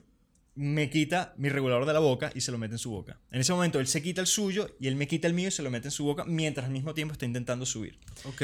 Entonces yo, yo lo, lo observo y digo, coño, me, me lo podías haber pedido, ¿no? O sea, por favor. Ok. Nada, por suerte obviamente tienes el, Sí. el de repuesto. Ok. Me lo pongo, me mantengo en calma, que me llamó la atención. Supongo que también a raíz de la apnea, o sea, practicando la apnea, la, la idea de quedarme sin aire momentáneamente no, no me perturba Claro. tanto como podría tal Porque vez, ¿no? practicas apnea también. Exacto. Ok. Entonces me quita el, el regulador, se lo pone en su boca y de repente yo siento que me tiran de la chapaleta, ¿no? Ok. Resulta que los dos otros instructores que estaban en, en el grupo de buceo se dieron cuenta de la situación y pues me, me tiran de la aleta. Básicamente escalan usando mi como me agarran, pla, pla, pla, y llegan al francés. Ok. Y bueno, yo los veo simplemente subir. suben. Yo me freno en ese momento que digo, esto ya no es mi problema. Claro, me freno bien, porque sí. estaba subiendo rápido con el francés y estos tres tipos, el francés y los dos instructores, uf, para arriba. Ok. Al final, en resumidas cuentas, bueno, yo de repente me quedo ahí solo y digo, ¿y la muchacha? ¿Y O la sea, pero novia? era para traerlo, ¿no? Ellos querían frenarlo Ok. y no pudieron evitarlo y se fueron todos para arriba. Ok. Entonces yo me quedo ahí, empiezo a buscar a la novia, decido volver a bajar a donde habíamos, de donde habíamos partido. Ujú. Empiezo a buscar a la novia, no la encuentro. Luego subo, veo al polaco, le hago las señales, como mira, tú subes, sal del agua, yo me tengo que quedar aquí porque había hecho un yoyo, ¿no? Yo había subido rápido, había vuelto a bajar. Ok. O sea, bajar, subir, volver a bajar, volver a subir. Tienes que quedarte un ratico más. Exacto. Eso Ok. es un, un mal perfil de, de buceo. Realmente el perfil, perfil de buceo debería ser una U relativamente plana. Ok, está de pinga eso. Pero este yoyo no se recomienda. Entonces, pues estos chicos suben, yo me quedo ahí, al final cuando salgo, que es lo que veo en la orilla, ya habían, ya habían dos ambulancias, creo, habían dos ambulancias, habían llamado al helicóptero de rescate, llegó el helicóptero, Qué bola. al final se, se, se decidió que el chico no estaba en condiciones tan graves como para llevarse en helicóptero a la cámara de compresión. Ok. Se lo llevaron al hospital y pasó la noche en el hospital en observación. Y él estaba palidísimo, que no podía hablar. Al final lo vimos, lo vi ahí tirado en la arena, súper pálido. Recuerdo haber tenido contacto visual con el pobre chico. Eh, no, es que recuerdo una mirada como, no sé, sí, en shock, Ok. en decepcionado. O sea, que tal vez. principalmente es eh, eh, fortaleza mental, lo que tienes que cultivar para... El- em, por eso eh, comentaba lo del carácter meditativo, porque definitivamente fortaleza mental. Es muy Bueno, yo te iba a preguntar, cuando dijiste lo de eso justo, yo me recuerdo que la única vez que yo estuve, o sea, como el- en un día de esos de curso, de un día de que realmente es coño, bucea y vete, ¿no? Sí que te decían que tienes que respirar distinto, ¿no? Que la respiración no es igual como, una, como aquí. Bueno, naturalmente por la nariz no puedes y... No, pero el, el- Claro. quizás el ritmo. Sí, obviamente un ritmo tranquilo. Mientras más acelerado, más aire consumes, Ok. eh, menos puedes bucear. O sea, que es totalmente simplemente técnico, la razón. Probablemente, pero seguramente es un factor psicológico ahí. Seguramente, porque claro, mientras te hiperventilas tal vez. Yo, eh, yo pienso que ayuda a estar más meditativo, contemplativo, a tener el... un ritmo rápido, dices tú. No, lento, Ah, lento, claro, claro. sí. Claro. Entonces seguramente sí contribuye, el factor psicológico está ahí presente. Si es la razón por la cual te lo recomiendan, creo que no. Más recreativo, carácter... ¿Y el apnea viene por el buceo? ¿Es una cosa que te interesa? Siempre me interesó, siempre Ok. me, interesó y naturalmente teniendo esa, ese contacto con el mundo submarino a través del buceo, creo que es una, una proyección, una trayectoria común. Ok. Que el buzo se siente atraído por la apnea o viceversa. Son hermanos, mundos hermanos. Cuando dices apnea no es solo de, de- del, del hilo este y bajar, sino también estar abajo. ¿no? Este- Como- efectiva- sí, Ok. todo, aguantar la respiración. O sea, apnea como principio es aguantar la respiración. Ok. Entonces, para practicar también lo hace fuera del agua. Ok. Y eso tengo tiempo sin practicarlo. ¿Cuánto aguantas? Lo que más llegué a aguantar fue fuera del agua. Ujú. Fueron 4 minutos 20. Verga, eso es burda. 4.20. Sí. Curiosamente, curiosamente, es Mensaje muchísimo. celestial allí. Fue, es mucho tiempo. Nada más lo he logrado esa vez, pero sí, fue, fue muy interesante también. Si no, bajo el Coño, agua. bastante, sí. ¿no? Claro, pero hay gente, bueno, gente dice lo que quieran, pero... Sí, bueno, que sí, David Blaine y... Pero se dice que una persona, un primerizo, eh, con un buen estado mental, cinco minutos fácil. Yo, coño, no sé, bueno. Verga, ok. será- todo bueno. David Blaine ha dicho una cosa que es como, que es como si realmente al principio no te hace falta tanto aire como tu cuerpo te pide, que es más... Correcto. Este, ok, eso es así. Sí. O sea, lo que, lo que tu cuerpo puede aguantar con poco aire es una locura. Es Ok. increíble. O sea, que es optimizar lo que tienes, no usarlo. Correcto, sí. Sí, Ok. porque ahí sí el factor meditación es, todos lo- los apneístas así entregados 100%, lo más probable es que sean unos hippies, bueno, unos tipos que hagan yoga, Ok, eh, que te tienes que comer bien, o sea, es un estilo de vida. Si lo haces así, es un estilo de vida porque naturalmente es la mejor manera que tienes para optimizar tus capacidades ok, qué recho. al practicar el deporte. Entonces, sí. Aunque hay, hay personajes, un- una señora amplia de 60 años que, por ejemplo, hace apnea. No, no te impide ser un gordito anciano. No, me gusta lo de amplia, una señora amplia. ¿Es de dónde esa señora? No sé, no sé, no recuerdo dónde lo vi. Creo Porque que el, el, el récord es venezolano, ¿no? O era en algún momento. fue Carlos Coste. Ok, Ya no lo es. O sea, Ok. creo que a lo mejor conserva todavía uno que otro. Y primerizo sí fue muchas cosas. No sabría Ok. decirte cuáles. Los franceses fueron, son los maestros del deporte eh, con carácter eh, creador. No son los que mejores récords tienen, pero Ok. es un deporte que se... que innovaron ellos. Sí, lo innovaron, empezaron Ok. a practicarlo mucho. De hecho, hay una película de Luc Besson que seguro has visto, que creo que es Deep Blue, ¿cómo se llama? No me acuerdo. Ah, sí. Que es de un apneísta, Ujú. que creo que se inspira en una historia verídica, no estoy seguro. Pero Ok. muchos libros de teoría son de muchos franceses. Ok. Está muy metido, sí. Coño, ¿sabes una cosa que te quería preguntar? Era que me daba curiosidad. Vives en Berlín. El. O sea, el- los conspiracionistas, los negacionistas, Mm. los antivacunas, o sea, un poco. Cambio de tema. Em, eh, bien, eh, están un poco más locos que muchas otras partes. No, no sé a qué se debe. Sinceramente no he investigado o no me he puesto a pensar tampoco, a divagar. ¿Pero te sorprendió que pasara en Berlín? No, o no, lo no, pudiste en? Alemania entera. Ok. De hecho, menos en Berlín que en otros lados. Berlín es una ciudad muy, muy liberal, pero sí deciden, o muy, bueno, libera- liberal no implica, a lo mejor hasta lo contradice y todo, dependiendo. Eh, sí, a lo mejor no tiene sentido que yo haya mencionado a Berlín como una ciudad liberal. Lo que pasa es que los negacionistas, no bueno, sé si pero podría paradójicamente- hacerlo perfectamente, pues. ¿no? La razón por la que lo pensé es que se han unido muchos, en Alemania están, por ejemplo, lo que llaman los Reichsbü- Reichsbürger, que son ciudadanos del Reich, ciudadanos del reino, Ok. que todavía eh, no se sienten representados por, el, por la República y piden una... se consideran ciudadanos del antiguo reino alemán, que no, no son necesariamente personas, no por, por asociación directa, son nazis, Ok. pero son gente con concepciones imperiales, de una Alemania imperial, digamos, Ok. monárquica. Sí, que les choca el tema del control, de las Exacto, medidas. ok. de, de un gobierno federal, de, de o estados sea, que se dirías que, de ahí viene el perfil de... O sea, por eso pensé en la asociación de, bueno, son una ciudad liberal. Lo que pasa es que, exacto, estos negacionistas que pueden estar desde hippies hasta pseudointelectuales, Sí, a lo que sea, interesante, eso es muy interesante. se han mezclado precisamente por, por la idea, las quejas sobre o en contra de, las, de los métodos que implementó el gobierno, pues tenías a estos diversos grupos que tenían un objetivo común. Entonces en las manifestaciones tenías esta unión de personajes. Por eso pensaba en lo que, bueno, Berlín es una ciudad, es una ciudad relativamente liberal, etc. El hecho es que en Alemania se ha confabulado, se, una, sí, em, se han unido, han conspirado mutuamente estos círculos ideológicos. Sí, es interesante. No sé por qué los alemanes, más que en otros sitios, O sea, no, mm, bueno, es bastante generalizado, pues no podríamos decir que solo está pasando en Alemania, pero sí que no está pasando aquí. exacto, O por lo menos el tema de la derecha y la izquierda lo está, ¿sabes? Se lo está llevando por el medio, pues es Sí. posible que eso sea es una posible, explicación. es posible. Que otros temas políticos de alguna manera tengan prioridad, pero yo creo, yo considero a la gente aquí eh, cooperativa en ese, en ese Sí, sentido. hasta cierto punto sí. lo que se percibe. Por ejemplo, estando aquí con mi padre, eh, estamos tomando agua en el aeropuerto. Él había tomado agua, se había bajado la, la mascarilla. Y una señora pasa y muy educadamente le dice, caballero, por favor, la mascarilla. Sonriendo. Y era que, bueno, estaba tomando agua y se le olvidó subírsela. Ok. Pero le, le llamaron la atención creo que dos veces. Como, oye, por favor. Ciudadanos comunes. Sí. Entonces, eso en Alemania no, no te va a pasar porque en primer lugar tampoco es obligatorio. Supongo si fuese carácter obligatorio, a lo mejor la aproximación sería distinta. Coño, sí, probablemente. Aquí sí, como se vivió distinto esos primeros También, tres meses, claro, la gente quedó, Claro, porque en. España explotó. Esa Ujú. es la otra, que a lo mejor, algo que dice mi madre también todo el tiempo, eh, basta que se te muera alguien para que tú pierdas cualquier eh, Mariquera, ¿no? sí, oposicionismo que puedas tener, no, conspiración que puedas creer, se te muere alguien y tú dices, bueno, a lo mejor hay algo ahí que sí está matando, ¿no?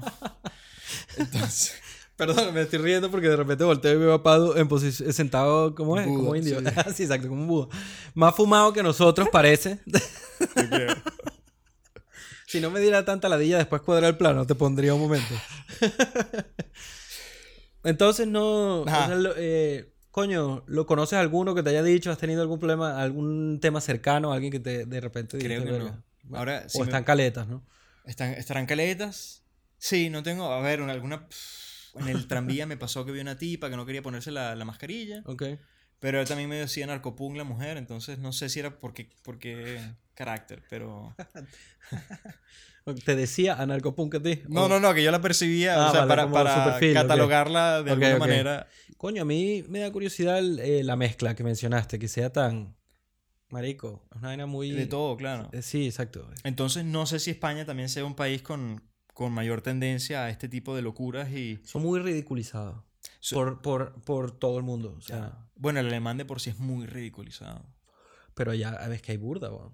Yo no sé burda- si ah, bueno, yo decía en todo todo. sentido. Yo decía el ser alemán, la, la entidad alemana es muy ridiculizada. Coño, Merkel está pasándole un poco mal ahora, ¿no? ¿Lo dirías por qué? Coño, la he visto como una abuelita triste casi. Puede ser, le está pasando. Bueno, sí, puede ser. Porque está, hay muchos retos que tiene encima la mujer. O su partido, su legado. O sea, Ujú. creo que está muy preocupada también de su legado. Y, y creo efectivamente que es una mujer que tiene preocupaciones sinceras por, Sí, por parece, lo así que hace. parece, sí. Es muy decente. A lo mejor en Alemania, por, af- afortunadamente, hay corrupción 100%. O sea, en fin, En todos lados, sí. en todos lados. Pero, ¿cómo decir esto? No, no quiero decir que la corrupción en Alemania es más decente, pero creo que sí es. Tiene un carácter más discreto, tiene creo que también un carácter menos sucio, menos mafioso en el sentido de, bueno, dar permisos de construcción, que yo sepa, estoy partiendo de una ignorancia profunda. Pero los casos que han, que han surgido de corrupción no son tan escandalosos como, por ejemplo, los españoles. Sí, claro, aquí es que aquí la vaina es demasiado, eh, demasiado tú sabes, Ya. afincado. pues. afincado. Y el español es muy farandulero y tienes la familia real también, ahí tienes historias que te llevan hasta allá, entonces como, bueno, se presta. Sí, hay como una persecución aquí. Aquí se está como reviviendo, se están levantando mucho, mucho polvo, ¿sabes? Mm, O mm. sea, en vez de quizás simplemente decir las cosas como fueron y seguir adelante. pues. Ya. Pero bueno, y entonces mira, una de las cosas que, que realmente incluso puedo decir que admiro y me sorprende es el tema de los viajes. Viajas muchísimo.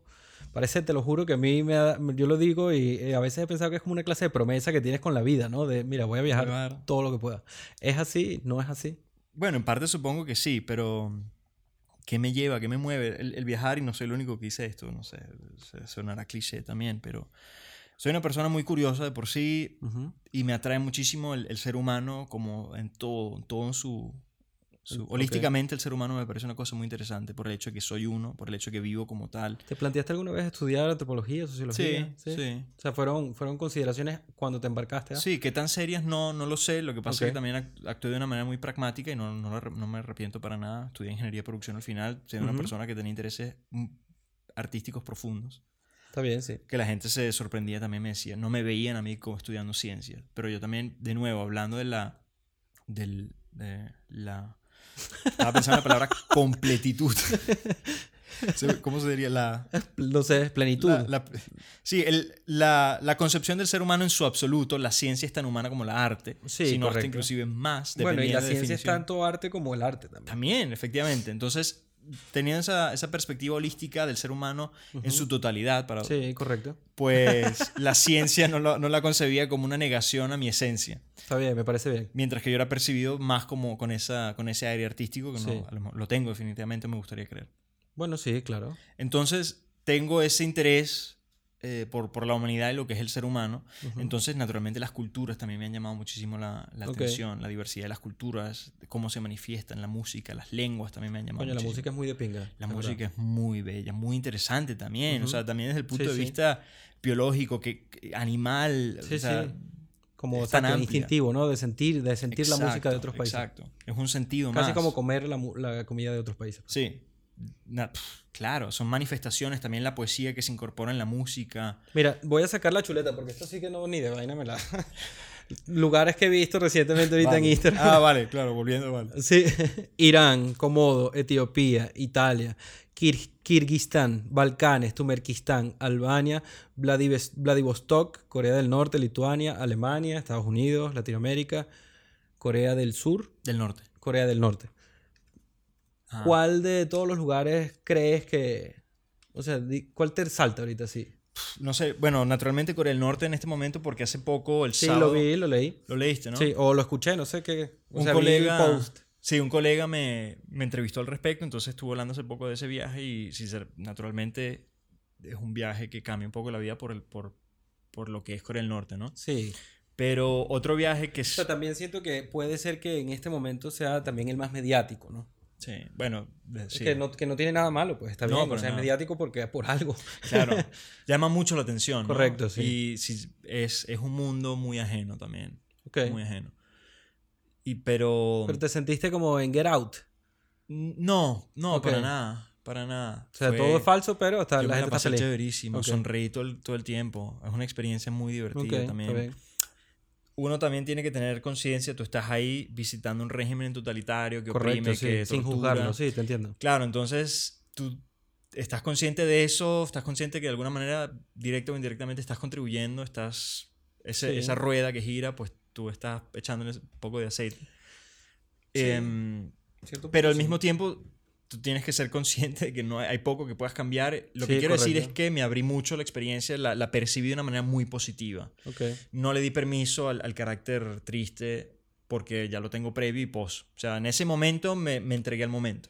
Está bien, me parece bien. Una Y- buena filosofía de vida, de hecho, un buen dogma. Sí. Em, No lo digo en serio, pues, en verdad. no, no, estoy totalmente de acuerdo. El- el- ya podemos hablar de eso al final. Creo que, creo que es una de las preguntas que Ah, sí, la, exacto. correcto. Entonces, claro, Irán también es, wow, un país que no tienes ni idea cómo me encantó. Gente, creo que son los más hospitalarios que he vivido en- la vida. Gente muy divertida. Fui, curiosamente, durante el, um, el Muharram, que es el, No sé. es el, creo que es el décimo mes del calendario musulmán donde se practica la Ashura, que es la celebración, bueno, no es la celebración, al contrario, es la... Cuando, cuando muere alguien se hace el luto. Digamos, la fiesta de luto del eh, yerno de Mahoma, que estaba casado con la nieta... ¿Cómo era? Eh, Sí, ahora, no, estaba casado con la hija de Mahoma, por tanto era yerno, naturalmente. Eh, él murió, Ya va, ya va, ya va. Re- rebobina ahí. ¿Cómo, cómo es la vaina? el yerno de Mahoma. Ok. Estaba casado con la hija de Mahoma. Sí, sí, correcto. Si recuerdo correctamente, ¿no? no. No, claro, por eso es yerno, sí. Claro. No, no, no es que no lo dijeras mal, es que estaba No, no. ahí, que huevón. Pero puede ser que, puede ser que el linaje, que, que sea nieto más que yerno, no me acuerdo ahorita. Ok. Creo que era Ali. eh, bueno, cuántos Ali que hay por ahí. Pero. Es que Victoria me dijo esto eh, recientemente, la nuera de la mamá del novio. La nuera de la mamá del novio. Ya, déjame pensar. La nuera de la mamá. No, me da fastidio pensar en eso. ¿Qué es al final la nuera de la mamá del novio? No hay explicación, marico. Es una Da vaina igual, de esas que te te, lo te entra en la cabeza y no hay manera. Bueno, es como un, bueno, Como un virus. Un acertijo también. Un virus. Es total un acertijo. ok. Eh, me quedé por eso así por un momento. El yerno de Mahoma. Me El dije otra vez. ok, el yerno de, la, eh, de yerno de Mahoma Mahoma, porque era... O a lo mejor el nieto del yerno. Da igual, en fin. Ok, perdona. No, no, todo bien. Muere en la batalla de Karbala Ok. eh, contra los... se me olvidó cuál era el linaje. Pero al final, de ahí surge la división contra los Omeya.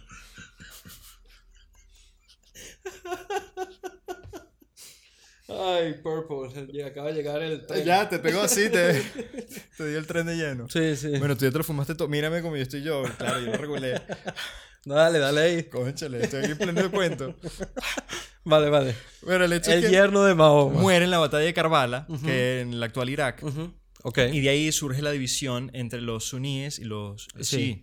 Irán, siendo un país chií, o chiita, eh, celebra en forma de luto de, de este personaje porque se, se consideraba como el, el heredero digno de Mahoma, más que, no me acuerdo, otro personaje, que Ok. era más político. Este era político, este era familiar. Este linaje era familiar, este linaje Ok. era político. Ok. Entonces pelean, muere el linaje eh, sanguíneo, Ujú. pero los, claro, los persas tienen, de- sigo diciendo, celebran este luto, para decir, practican este luto.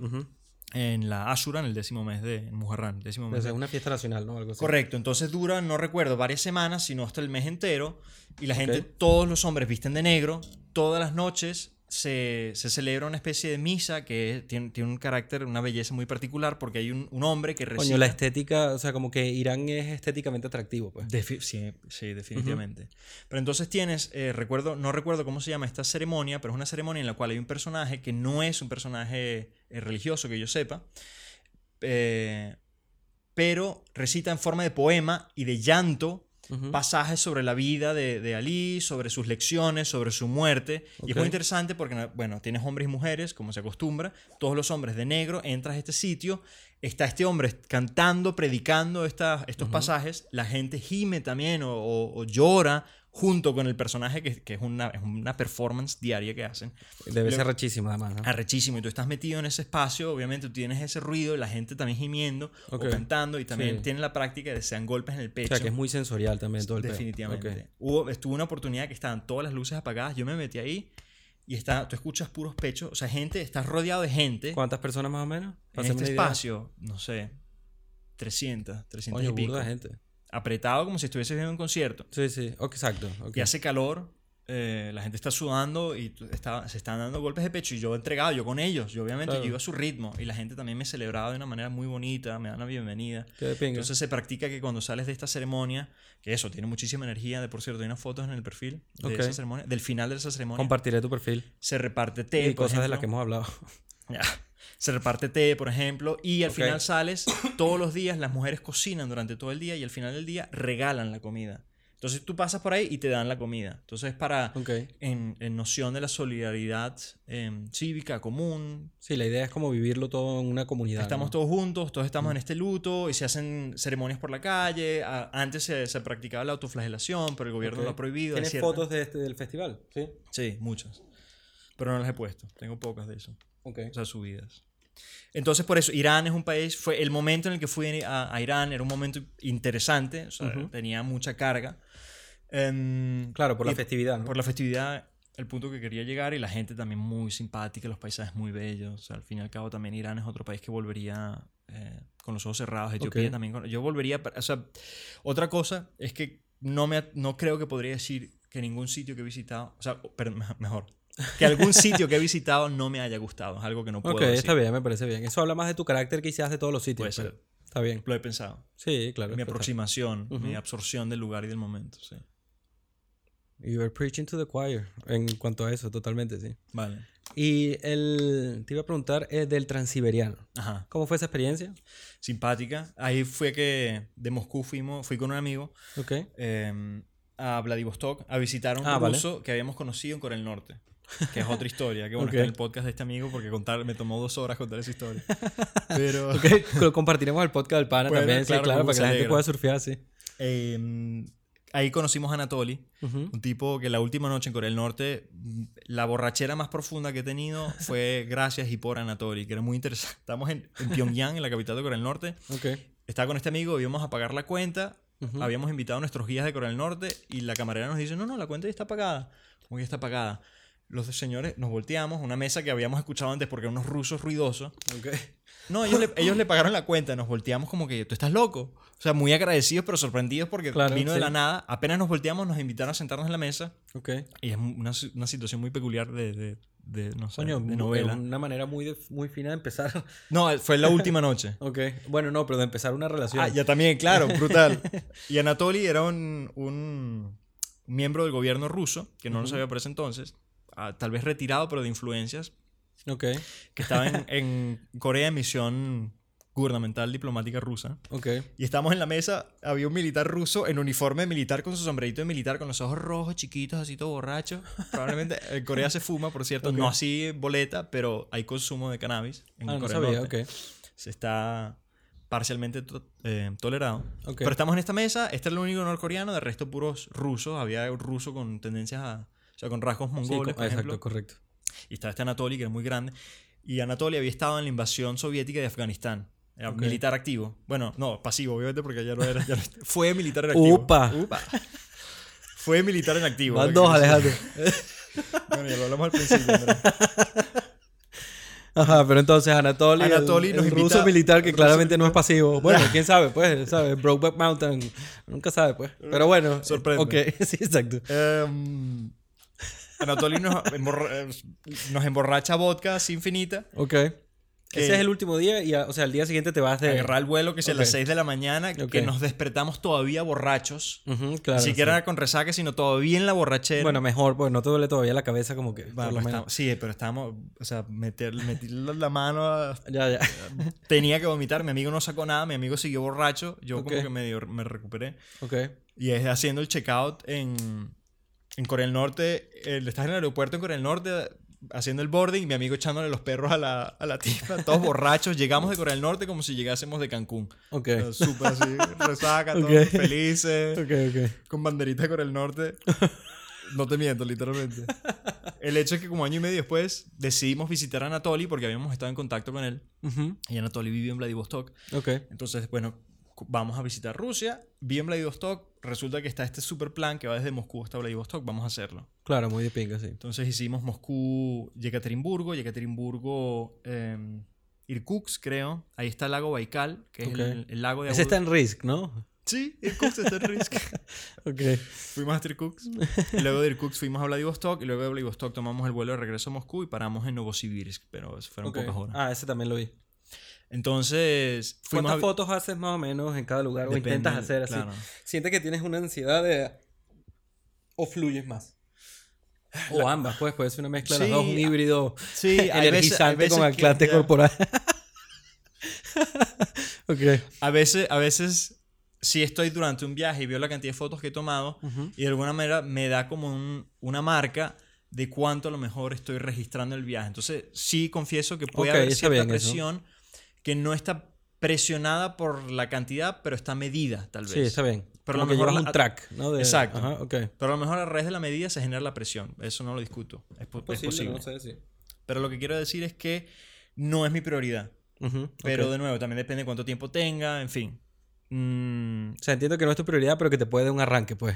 Entiendo. Sí, pero es lo que, es lo es que me está que- llegando. Ya, bueno, sí, el arranque es, es, es mínimo. Que de menor. repente quizás dices en algún viaje, coño, no he hecho muchas y te pones a hacer como para Claro, empiezo, pero exacto, aprovechar, pues. exacto. Ujú. Otra cosa que quería decir es que el, el tomar fotos, inclusive presionado, no me molesta en lo absoluto por cómo yo percibo y practico el tomar fotos durante los viajes. Ok. Yo tengo la, la noción, o sea, en primer lugar, y un cumplido que una vez escuché en Egipto, una, una persona con la que yo estaba en el grupo Ujú, me dijo, nunca había visto a nadie mimetizarse tanto. Y yo estaba con la cámara caminando con este grupo y yo simplemente tomaba, buscaba así como un sitio, como, bueno, este portal me gusta, me quedaba así observando, absorbiendo y trataba de capturar. Lo que quiero decir es que la foto me ha permitido, la fotografía, el tomar fotos me ha permitido de alguna manera construir mis viajes de manera de que me mimetizo o intento mimetizarme, respeto esa mimetización, esa incorporación en el momento, no ser ajeno, explorar, conocer desde dentro de alguna manera y, y me ha permitido también observar. O sea, naturalmente entrenas tu ojo de manera que percibes el mundo, inclusive cuando no tienes una cámara en la mano, percibes el mundo también usando intuitivamente sí, preceptos claro, sí, sí. fotográficos, conceptos fotográficos, construyes escenas, reconoces así la belleza. O O sea, sigues fotografiando con, con, con tus ojos, pues, Claro. con tu alma. claro, sí, sí, sí. Claro, con, con todo. Sí, sí, con exacto. todo. Entonces, la fotografía es, es no solo una herramienta, es un- una aproximación, es una metodología muy bella de conocer el mundo, de viajar el mundo. Por tanto, Sí, claro. eso es otra de las razones por las cuales la mayoría de mi fotografía es cuando viajo. Porque Ujú. bien podría hacerlo, podría seguir experimentando, pero de alguna manera También, se sí. ha volvido como un modus operandi. También tomo fotos en pasivo. Coño, yo, yo siento que... Fue a sí, sí. ¡Pah! No, ya, ya. Yo siento que depende, siento que es como cambiarse un poco el set mental. O sea, puedes hacer fotos en la ciudad, puedes hacer experimentos, puedes hacer cosas, pero no es el mismo, no es la Exacto. misma cabeza No. cuando estás de viaje, es otra cosa. Exacto. A mí, en este caso, mimetizarme nunca se me ha dado, sino que yo, el, mi manera de hacer fotografía cuando llego a un lugar así, o sea, nos presentamos los dos, vamos dos de viaje, ¿no? Vamos a un pueblo. Yo siento que el pueblo me reconoce, pero que continúa a pesar de. Claro. Bueno, el mundo entero continúa a pesar de... No digo, pero que, que no, no, no se altera, sino que diga, bueno, dale, ya. Si estás aquí, no vas a hacer fotos, está bien, hazme fotos. Vale, eso es lo que tú haces. es mi- es- sí, no, eso es lo que presiento un poco. Muy bien. Es, es como otra cosa, sí. No, pero sí, es precisamente lo mismo. O sea, de alguna manera Sí. siempre vas a ser visto, reconocido. A lo mejor, a lo mejor no. Lo mejor eres Ujú. discreto. Pero no si reconocido, claro, eres un ente. Dependiendo de que es donde, si estás en Venecia tirando fotos, como que. Pero, Ya, ya. pero si estás en un sitio donde poco pasa un fotógrafo, pues obviamente, mira. Pero alguna eso, lo- eso es fino, ¿no? Sentirse como que eres el único. ¿Qué? El isquero. Pero exacto, sí. Eh, cuando eres percibido de alguna manera que no alteres. Que con todo claro, eso es lo de pinga, ¿no? Exacto. O sea, eso es lo que me ha tocado a mí, pues. Yo, bonito, yo me claro. intentaba mimetizar y más bien llamaba más la atención. Ah, mira. Pero aún así no molestabas, a pesar de que estabas reconocido. No, pero no, era, no, no podía hacer fotos, pues. Ah, mira. Porque Claro, como eso que pasa. el- como que, exacto. Eso pasa. O sea, traía la atención. Ya. Eso en, en Bielorrusia me pasó. En unas, bueno, pocas veces me ha pasado que me dicen, mira, aquí no, deja, quita eso. Pero en Bielorrusia me pasó Ah, un rechazo de- del sujeto o de la ciudad. Sí, es que los, bueno, los bielorrusos supongo que no, habrán, no estarán acostumbrados. Yo están en un mercado donde en, en su vida se había metido un turista, Ok. asumo yo. el mercado puro de, bueno, de, qué sé yo, Sí. del, de- ¿sabes? Y estaba tirando fotos de una manera pretendiendo ser discreto que a lo mejor sí fue muy obvio. O sea, yo no, ahí sí no quería levantar la cámara. Estaba más como que, bueno, a ver qué es que documental, a ver qué es lo que sale. Entonces iba caminando y iba como que tirando así un poco, plap, plap, plap. La foto y una vez se me aproximó una tipa y me dijo, mira, sal de aquí. Un poco molesta. Una de las que Quizás fue por, precisamente por eso. por ese- la- la- si hubiese el- sido la más, forma, exacto, es como más en Bielorrusia, un, un estado espía, es como que... si no contribuiste con... ya, Con la, me- la herencia mentalidad, cultural. Ajá, exacto. Ok. Coño, a mí, verga, yo solo puedo recordar Egipto. Egipto fue... Y un puntual, un chamo que estaba como rebotado, qué sé yo. Pero nada, como que se re- como que me dijo, coño, no me hagas fotos, me toca la cámara y tal. ah, vale, de estas experiencias. Sí, que pero de- en general creo que tampoco ha sufrido mucho, ¿no? De, de rechazo. No, no, poco. Está bien. Poco. Que yo recuerde. A lo mejor no habrán habido. ¿Sentirías que es lo mismo viajar sin una cámara? No. ¿No ¿Viajarías sin cámara así solo por ocio? ¿O siempre? Sí, coño? pero me dolería. Claro, ok, está bien. Pero lo podría hacer, claro. Sí, sí. pero no, entiendo el dolor. Pues es como que perder incluso el momento, no solo el viaje. Sino... Sí, por muchas razones. Porque no sé, sí, de nuevo. a lo mejor me he mal acostumbrado. Em, Ronnie tal vez diría, bueno, igual, sí, le daría la razón. Hazlo sin cámara porque es otra experiencia que es igual de válida y bella. Te, te somete a otras condiciones que también Sí, hablan. las dos son válidas. Pues. Correcto. Hablan y te hablan. O sea, hablan de Ujú. ti y te hablan a ti. En esas circunstancias. sí, sí, total. Entonces, no vería necesariamente algo muy malo, pero sí, el, el- tomar fotos, como te decía, es una aproximación al, al viaje, al sitio, a la cultura, que me, da, me abre muchas puertas. Qué bien, claro. Yo, coño, yo preferiría también la- la- irme con cámara. O sea, sin cámara no. Y también porque me gusta escribir, o sea, también me gusta al final, cuando posteo las fotos, que le hago Ujú. ese texto, es un reviajar, es tal vez de alguna manera invitar a una percepción de ese sitio, de esa cultura, de ese momento, lo que me inspiró, qué clase de gente es, de dónde viene. ¿Te obligas a tener alguna clase de, de como similitud con el proceso analógico al momento de hacer fotos? O sea, ves las fotos, no las ves, decides, no, no, las, no voy a ver qué foto hago. O sea, ti- No, sí veo. Ok. Sí veo. Desde esa perspectiva he tratado de, sí, en efecto, a lo mejor justificarme, justificar esa metodología mía, ok, porque aprecio mucho la fotografía digital. ok. Eh, perdón, analógica. La digital Vale, también, pero ok. a- a- respeto muchísimo la analógica y el trabajo asociado y, y los retos. Sí, es otra cosa, pues. Yo lo justifico de una manera reporteril. O sea, bueno, aquí sí, estoy, es de pinga, eso, eso, ajá. quiero registrar momentos y, Ujú. y no quiero perder la oportunidad y tiro 10 fotos de un momento en particular para Pero luego eso lo ver- puedes hacer también con la analógica, pues. O sea. Sí, pero bueno, también Quizás, mm, eh, o sea, distinto, pues, pero es, lo mismo, es el mismo espíritu. Sí, pero es por practicidad también, por el peso. Al fin y al cabo, recorriendo, yo camino muchísimo. Yo cuando voy a un sitio es caminar, es moverme, estar en movimiento. ¿Te llevas varias cámaras, una sola? Una sola, generalmente. Ok, ¿tienes una sola? ¿Esa es la que llevas o tienes Sí. varias? Ok, Esa zona. ok. Entonces, claro, em, teniendo muchísimo respeto por, por la analógica, pues tengo esa aproximación reporteril, como te decía, para documentar momentos que también me parecen... Sí, no sé, tú ves. Podrías perfectamente ser fotógrafo analógico, o sea, según lo que fotografías o cómo lo haces, pues. Ya. Sí, capital, practicidad. La, Sí, la entiendo, o sea, no creo que... Yo no juzgo ningún... Ya, sí, yo tampoco, yo tampoco. Yo no me encuentro en el digital, pues. Es más, es más difícil Ah, mira. para mí, pues. ¿Sí? Sí, ¿Por qué algo tiene la textura de, de las claro, ópticas viejas. Claro. no sé qué. Claro. Quizás porque me hace sentir como me era de niño, ¿no? No sé, puede Ujú. ser también. Sí, porque te iba a preguntar precisamente eso. O sea, yo estoy totalmente de acuerdo, despierta un- una sensación distinta al ver una foto de esa característica, pero me preguntaría por qué tiene ese efecto en nosotros, ¿no? En los, el- Sí, en mí debe ser la nostalgia, pues no sé, pero sí, sí. no sé tampoco qué carácter, pero sí es una textura estética. Sí, es una es otra cosa. Pero es igual de gratificante, me imagino. O sea, no, no siento que ningún. Sí, no siento que ningún. no, es muy chévere precisamente por esos momentos así. de más- tienes más ventajas, de hecho. O sea, Para luego trabajarlas, tal vez, sí. Sí, correcto. No, y coño, en cantidad, en, en- Eso, en claro, claro. incluso cotidianidad, pues, porque a veces quizás con las. ¿Sabes? No te puedes permitir vainas. Bueno, o sí, quizás ese es tu estilo de, de fotografía, pues, o tu contenido. Pero es que eso es una también de las bellezas de la fotografía analógica o otra de las razones por las cuales ins- inspira respeto es porque a lo mejor tienes que conocerte más, tienes que trabajar muchísimo más, bien, digamos, sí. tu estilo. Sí, sí. Eh, porque en digital tú te das permiso de tirar a lo que tú quieras. Tú haces eh, retratos, tú haces calle, tú haces movimiento, tú haces fijo. Claro. Tú, tú pruebas, pa, pa, pa, pa, con muchísima libertad. En cambio, la analógica, tú sí tienes de alguna manera preconcebir, tal vez, o manejar. tener, es distinto sí, el diálogo, es simplemente el un diálogo diálogo, distinto. distinto. Claro, entonces el diálogo contigo mismo, Ujú. como, como artista, como creador, a lo mejor es precisamente por el hecho de que demanda más atención, es un diálogo que podría considerarse más profundo. Tal vez. Puede ser, sí, se podría alegar. Lo que pasa es que siento que de alguna forma juzgaría el digital eso. Entonces, como que. mm, Claro, lo jugaría. No, claro. yo siento que se puede, puede ser igual de introspectivo. O sea, depende de ti, no del, no del medio, ¿no? Sí, sí, no es, no es mi argumento, pero me lo imagino como un posible argumento. Claro, sí.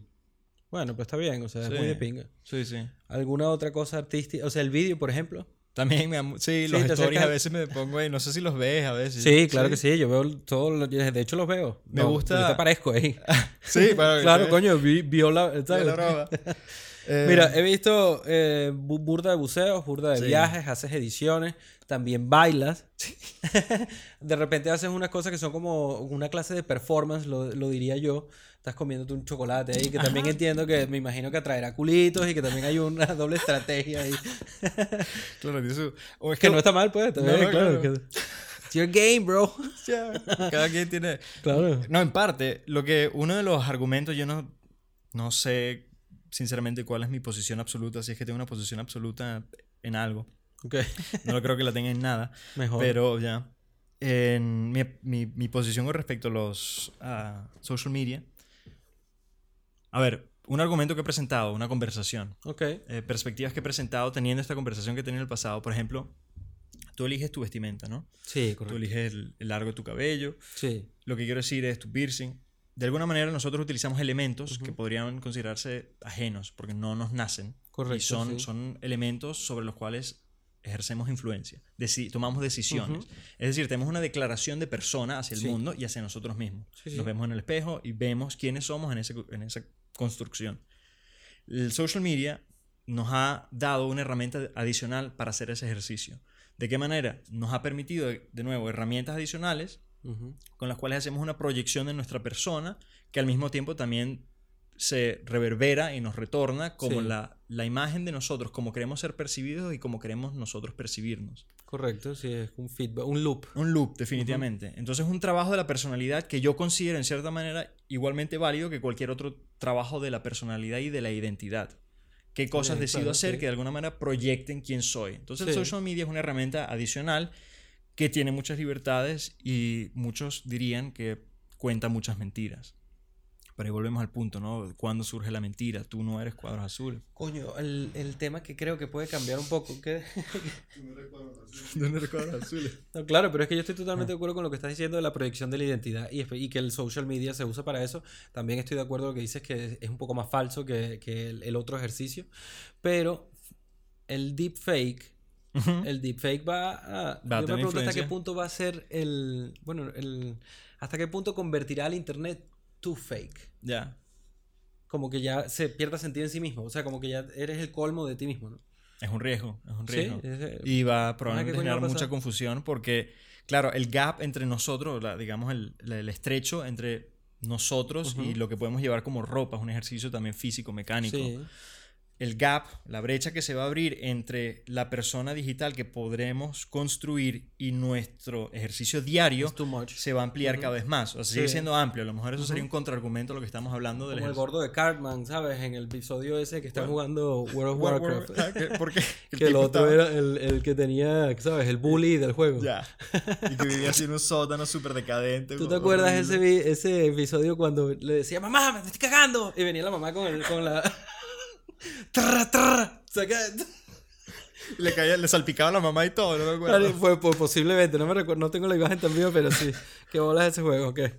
Y ese, ese episodio. Ese episodio, bueno, esa serie entera. ¿Y de Sí, qué estamos correcto. hablando? Ah, bueno, el ejercicio de la identidad. Claro que un- el riesgo del que hablabas puede ser que efectivamente esa brecha Ajá. sea tan amplia que la confusión que genera por nosotros al no estar en capacidades de unir esos dos mundos, pues genera dudas, confusión, frustraciones, Sí, claro. eh, Sí, presiones.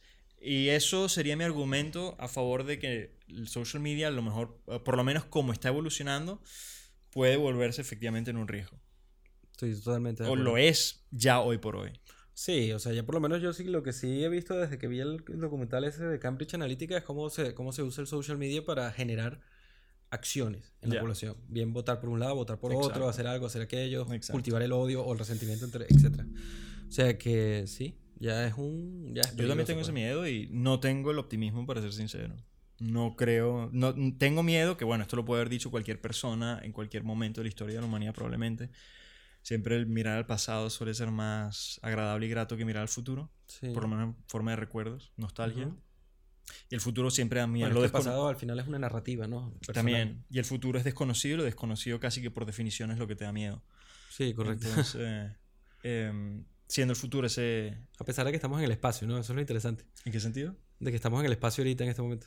Sí, En que es la nada. En el- ya, es la na- O sea, es más el infinito. eso, sí, más bien, exacto. más, La más que la nada- nada exacto. es. ya, Es la- sí, exacto. que claro, al final se encuentran, ¿no? Sí. La nada y el infinito. Solo a una distancia puntual de una vaina que está hirviendo y es una lo locura. suficiente. Exacto. es o que- sea, sí, sí, Percibirse en ese contexto es una locura. Es una Sí, locura. sí. Es el, exacto. ¿Y por a qué nos lleva todo esto de que estamos hablando de la identidad, del, Mm. Sí. bre- del breach este? de- Sí, ahorita justo lo que venía antes se me olvidó. Ya, ya estamos en ese punto entonces. Perdimos el... Vamos a ver si logramos pescar. Lo peor, tú sabes que sí, lo peor es cuando lo edito. Porque lo veo y digo, coño, estábamos hablando de, De esto. esto, vuelvan a ese punto, vale. sí, exacto. Epa, muchachos.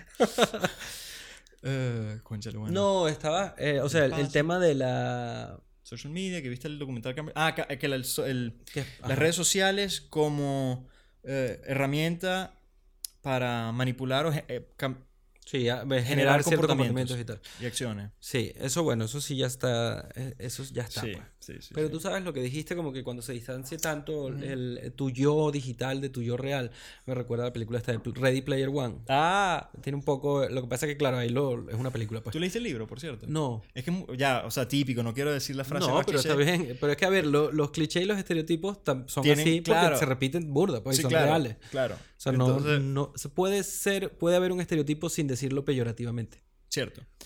El hecho es que realmente cuando uno dice, no, es que el libro es mejor, es mejor que la película, casi siempre va a ser el caso porque la película Claro. que uno se cuenta al leer el libro es una película propia, entonces obviamente Ujú. pueden ser cosas que tendemos a... Sí, Apreciar tú- y querer. Eso es tu propia película. Claro, entonces cuando te presentan visuales distintos, y personajes distintos, con voces distintas, con todo, entonces se genera de nuevo una frustración porque hay un gap. Eh, en este caso, Ready Player One, poniendo aparte lo que es la, la película propia que yo me pude haber creado, que lo leí antes de ver la película, creo que sí fallaron en muchísimos aspectos. De la historia, de la trama. De la, de la trama y cómo la narraron, los Ok. toques que le dieron. o sea, era más sórdido, era menos sí, jovial. sí, era más, más plano, era mucho... Como más plano. ¿Cómo describirlo? O sea, el libro, naturalmente, porque tiene muchísimas más licencias, Ok. eh, se adentra mucho en lo que es esa cultura retro. El libro, para una persona que haya crecido en los 80, 90, se divierte muchísimo porque obviamente utiliza tantas referencias de esas dos. Ok. Sí, Generaciones, esas dos es décadas. para, es para, la cul- para esa cultura. Parece, claro, para esa cultura, ahí tienes también una, una, una ventaja adicional. Ajá. Pero, eh, claro, se permite entrar en esos mundos, en esas subculturas, hacer referencias que en la película no podías ver. Los Ok. personajes, naturalmente, como es el caso de los libros, tienen muchísima más profundidad. En la película también se sentía como muy, sí, muy superficial, ahí a lo mejor plano en ese sentido. Ok. Mucho CGI, era como pura... eh, Sí, bueno, fue, eh, sí, la- yo creo que le hicieron así por eso, pues, para Ya. poder aprovechar la, Ya. eso. Y sí, por eso entonces genera un poco de decepción. Sacó, salió Ready Player 2 como no libro. lo he visto, ok. No, no, como libro, como libro. Ah, vale, ok. Pero sí, el libro, el libro lo recomiendo, la película no me gustó para nada, pero volviendo al punto, que es lo que tú estás diciendo, del gap, de la brecha esta. Sí. Mm. que me recuerda a... Me recuerda la a eso. película. Ujú, Claro, claro. Sí, ya veremos. Ah, bueno, ya sé de lo que estamos hablando. De que el futuro y lo desconocido genera miedo y que nosotros, lo que iba a decir es que soy pesimista. Eso fue ahí. Tenía ahí la caña mientras estamos hablando, estaba troleando. Um, agarramos el pensamiento. Esa Sí, vez, sí, sí.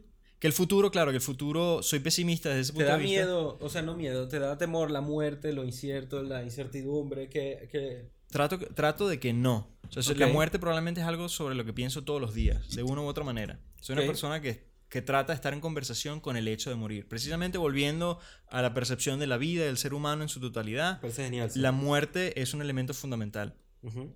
Y naturalmente Para mí es la gasolina de la vida. se podría ver efectivamente de tal manera. Algo, no hay nada más mortal que la vida.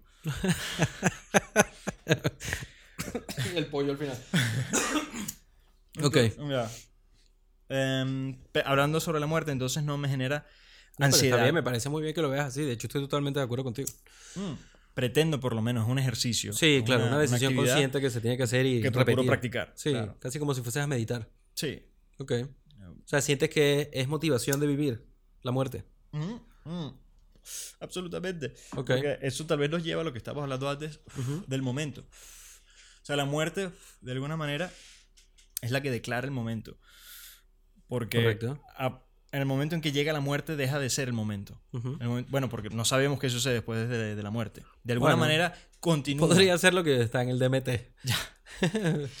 Entonces, naturalmente, considerando la muerte como, como parte de la vida y parte del círculo, no se podría necesariamente decir que, que al morir cesa el, el momento, pero sí cesa el, el momento consciente, Ujú. cesa el, el momento en, en esta forma en la cual, o sea, la forma que nos ha permitido registrar la experiencia es esta forma humana, nuestro cerebro, nuestros recuerdos, nuestras vivencias. Al llegar la muerte no sabemos de ninguna manera cómo va a ser, si acaso de alguna manera, esa percepción. La conciencia lo más probable es que deja de- deje de ser, el ser de por sí no existe, o me atrevería a alegar, dependiendo de cómo se defina. Pero, ¿qué quiero Bueno, llegar? o sea, entiendo lo que estás diciendo a nivel eh, como trascendental, ¿no? Pero Exacto. existe también porque existe aquí, por lo menos. ¿La muerte, quieres decir? o qué? No, el, el, el ser. El, el, ser, ego. claro, el ego. Sí, el ego, el ser, ya entiendo lo que Ok. Existe, de nuevo, dependiendo cómo lo O sea, definamos. existe y no existe, quiero decir. Exacto, exacto. Ujú. Entonces, eso, la muerte, tú preguntabas si de alguna manera me, me permite o de algún- me, me- me hace vivir más o, Ujú. o querer más Como la vida. motivación. Definitivamente, sí, claro, claro. Por eso, porque si, si volvemos a lo que estamos diciendo antes, de, de vivir y apreciar y estar en el momento, ser el momento, Ujú. la muerte a lo mejor es la declaración del no momento. Entonces, a raíz de no saber qué oportunidades voy a tener a posteriori, Decido y me enamoro de, de Sí, la hora. Claro, correcto. Procuro sí. hacerlo, por lo menos. Sí, sí, o sea, es un ejercicio. Tiene que ser un vaivén, ¿no? O sea, es la única. No, No hay de otra. quizás no tendría. Incluso, mira, si solo vives en el ahora, es el ahora. Claro, también dependemos como, depende cómo definamos el ahora. Ahí nos entramos en cómo definir el tiempo. Bueno, el, el momento presente, o sea, el, el estar, ¿no? El ser y estar. ¿Y podrías repetir la pregunta? es que la formulación es importante. Si, si el ahora es lo único que existe, Ajá. existe realmente el ahora. Yo diría que sí. Sí, es- supongo que otra manera de, fo- de- de formularlo sería si, si el nunca, el nunca y siempre es lo mismo. El nunca sería como las, las cosas que no suceden, las cosas que no son. Nos estamos yendo, creo que por un. No, no, o sea, nunca, algo, nunca y siempre, ¿entendido? Ujú. Como nunca y siempre, ¿no? Es exactamente el mismo estado realmente. Sí. Yo Entonces, que sí. si, el, si el ahora es lo único que hay, realmente existe el ahora. Existe y no existe, supongo que podríamos llegar. Que conversación súper pegada. Por, eh, so- o sea, son temas que hay que meternos también en definiciones y percepciones, Ujú. naturalmente. Pero sí, de alguna manera No, sí. lo decía por el vaivén. Por Por, el la vaivén. necesidad de estar en el vaivén. Siento que el vaivén sería el camino gris entre el ahora y la vida normal. Porque si solo estás en el ahora, no sé qué, no sé cómo qué te permite vivir. Claro, pero me pregunto cómo percibes tú ese, ese vaivén. Eh, Coño, entre, entre... por ejemplo, si, si estoy nostálgico, No, lo- no. vamos a ver, por ejemplo, trabajar, eh, hacer cosas puntuales, cosas, qué sé yo, una vida más puntual, ¿no? En este aspecto, más mundana quizás. ujú, Y de repente también estar ese, ese, en ese mismo día, coexistir con estar presente. vale. Pero es que el trabajar es una forma de estar presente. O sea, Bueno, pero- no es un presente a lo mejor del todo consciente, o no es un presente del que estamos conscientes, no es un consciente, no Claro, es un exacto. La presente conciencia percibido. es lo más importante del En este tema, caso ¿no? creo que en función de tu pregunta sí. Yo diría que, el, que el- la actividad también es una, una forma de ser. O sea, inclusive mecánica. Sí, estoy de acuerdo con eso. Y por eso yo diría que es... Pero sí, no sé si cuando estás trabajando estás estando. A pesar de que sí estés estando. Pero no estás como en el ahora. La cuestión es que está siendo. Y el ser... Mm, está, sí, exacto. Pero no Este- sé, me gusta más. Supongo que el ser y estar es lo que considero como ese ahora. Ambos. Vale. Entonces puede ser que ese sea el tema. Vale. Parece que la posición que, que estás re- retratando, re- retratando es consciente, ¿no? Volvemos a eso. O sea, el ser y estar tú lo imaginas como un, un conocimiento, un Un reconocimiento, reconocimiento de, de exacto, de tu momento. Exactamente. Vale. Yo diría que no necesariamente respeto y, y acepto Sí. esa, esa proposición por el... De nuevo, percibiendo cómo es que concebimos El, el, ser y el, ¿no? el- y el estar. Pero bueno. No, pero Eh, está bien. Entonces tú lo defines, o sea, para ti es independiente. Sí, yo creo que sí, porque al fin y al cabo es, es fundamental para, para la existencia y, y el, y el- momento es, es existencia al fin y al cabo. O sea, el- estar, el ser, es existir. Sí, claro, el ser es existir. Y, y el existir tiene todas esas multimanifestaciones y entre ellas está el trabajo mecánico. O sea, pero cuando, cuando hablamos quizás del mindfulness, y no entendido como el mindfulness en la aplicación, sino eh, Buda, etcétera, estar en el momento presente y tal, lo entiendes así, como existir simplemente, o lo entiendes como existir y, estás y estar consciente de tu existencia en ese momento. Ya. Sí, bueno, es que el mindfulness, el mismo nombre lo dice, ¿no? El- esa- ese enfoque en el mind, en la mente. Y a través del mindfulness sí se intenta, se procura de alguna manera desarrollar esto que, de lo que tú estás hablando, ese estado en el que de alguna No, pero manera... ¿Qué piensas tú? Es lo que quiero saber. que, de- O sea, de. O sea, el, el existir es el ser, sí. Estoy de acuerdo con eso. Pero ¿te parece que el- en el ser está la conciencia? No necesariamente, no. Ok. No. Exacto. Percibido de la manera más completa, diría que no. Ok. Que la conciencia, porque la conciencia es una manifestación del, del ser. Es, es uno de sus Sí, sí, mecanismos. correcto. Sí, sí, total, sí. El- y Y también lo que dijiste, pues el reconocimiento este, lo dijiste casi, casi como lo decía el diccionario. Vale. Por tanto, yo diría que sí, que, que se puede llegar a una, a una existencia. Bueno, toda existencia es ser. No toda. no todos los seres conscientes. Incluso el que no es. Sí, yo creo que sí. El que no es sí mismo, pues. Sí. Sí, Sí. ahí no lo sé. Debatiría eso casi. Pero es que también depende. Bueno, desde mi perspectiva, como el carácter consciente no juega un rol en el ser, no importa qué es lo que sea, va sí, a ser. según esa, se- eso es verdad también. O sea, creo que las dos- creo que todo existe. Sí, ya, claro. No, de verdad, o sea, Sí, sí. También estoy de acuerdo con esa noción. O sea, al fin y al cabo, ya, ¿qué es que? No, es, eh, sobre todo, volviendo al tema de psicodélicos, es algo que, que se refuerza mucho, Ujú. se subraya, hablando eh, de, de los psicodélicos, esa noción. ¿Has es- sentido que perdiste el yo? de alguna manera, tal vez sí. Si no, si no he perdido el yo absoluto, sí me ha dado, esto, he utilizado esta palabra mucho en esta conversación, herramientas. Me ha dado herramientas, mecanismos para tratar de practicar el- la pérdida del yo. Por lo menos el practicar la percepción como yo siendo parte del todo y el todo parte de mí. Que no Ujú. existan divisiones. Siempre has tenido esta búsqueda como muy... Un poco, tal vez, de pequeño. Recuerdo algo que me... De pequeño yo siempre le pedía perdón a las cosas que yo votaba. A lo mejor volvemos al tema del- Ok, de la sí, persona educada. Yo le decía las cosas, en- no, no hablado, pero sí en- Pero generaba como un muñeco tuyo, un Sí, G.I. Joe. hasta la misma basura, qué sé yo, un frasco Ok. decía perdón. Y le pedía perdón a las cosas al, al tirarlas. Ok. Mm, Súper noble, ¿no? Sí, y de alguna manera tenía noción de las cosas como estar vivas. Y yo recuerdo la emoción, de nuevo, la reafirmación que sentí cuando me empezaron a hablar de los, de los átomos. Ok. Que de alguna manera me dijeron que todo, todos son átomos. O sea, toda materia está compuesta por átomos. Sí. Y bueno, partículas muchísimo microatómicas. Sí, sí. ya. Em, No, aquí no, no, no, no estamos en una ponencia de los átomos. por cierto, entonces el, el- el neutrino que tiene una, una rotación. Ok, ok. Em, Ajá. Claro, cuando empecé a. Cuando escuché ese planteamiento, no, mira, todo, toda materia está compuesta de átomos, Sí. tú eres Eso te materia. hizo sentir más cercano al universo. Sí, definitivamente. Ok. Dije, oye, tenía razón, todo está vivo, de alguna manera. Y en ese momento Ok. mi concepción de lo que era vida también cobró, eh, por lo menos para, para darme, para argumentar mi, mi manera de actuar, construí esa noción de que estaba vivo.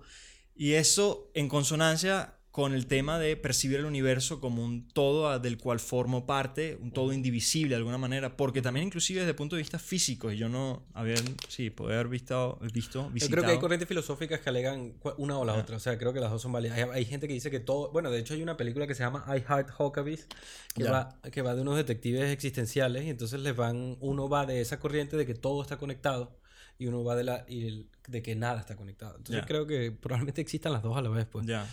Pero desde un punto de vista físico, Pero es más bonito esa. ya claro. Si yo te pregunto cómo estás tú separado, o sea, no importa, O sea, la conexión es el amor, pues. en parte también, en parte también. Pero si, volviendo al- a la argumentación, a la posible argumentación física de que todo está conectado, puede que existan en planos físicos algunas separaciones entre una cosa u otra. Las hay, definitivamente. No somos todos un- una piscina de... de Sí, no es una una amalgama. Exacto, una amalgama. Palabra muy bonita para referirse. Ajá. Em, es que me gustó. Ajá. Em, de alguna u otra manera, por ejemplo, tus átomos van a estar en vibración o a través de radioactividad, a través del ejercicio de la gravedad. De alguna manera, tú estás, por ejemplo, ejerciendo ahora una fuerza Ujú, sí, de una claro. característica específica para con todos los elementos que están en, este- en esta habitación. Sí, y ellos conmigo, pues. Y ellos contigo, naturalmente, porque está ese puente. Puede ser un- un, yo no sé si es que está. O sea, está como que. Entonces eso es lo que quiero llegar, que a lo mejor se podría argumentar, Ujú. por ejemplo, el sonido. Si yo Sí. hago un, si yo hago un, un ruido... Sí, sonó la misma vez que la verga esta. Ah, mira. Ujú. ¿Ves? Está Jedi, todo conectado. Jedi.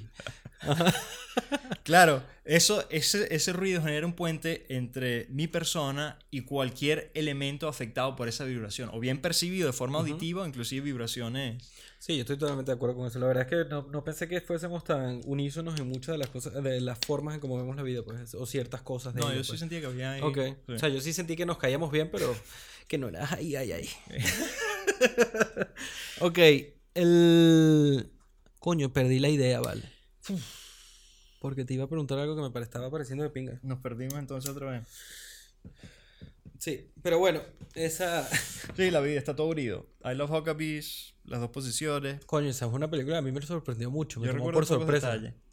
Coño, eso de él, eh, Jason Schwartzman se encuentra como un negro y el negro se lo encuentra eh, siendo como eh, portero de un edificio y después se lo encuentra como vendiendo tortas en una bakery, ¿sabes? Entonces como que tiene esa coincidencia y otra que lo llevan de una u otra forma, la película es como absurda, a buscar un detective existencial que es Dustin Hoffman y, verga, no me recuerdo el nombre de la otra actriz, que ellos son, eh, creen que todo está conectado.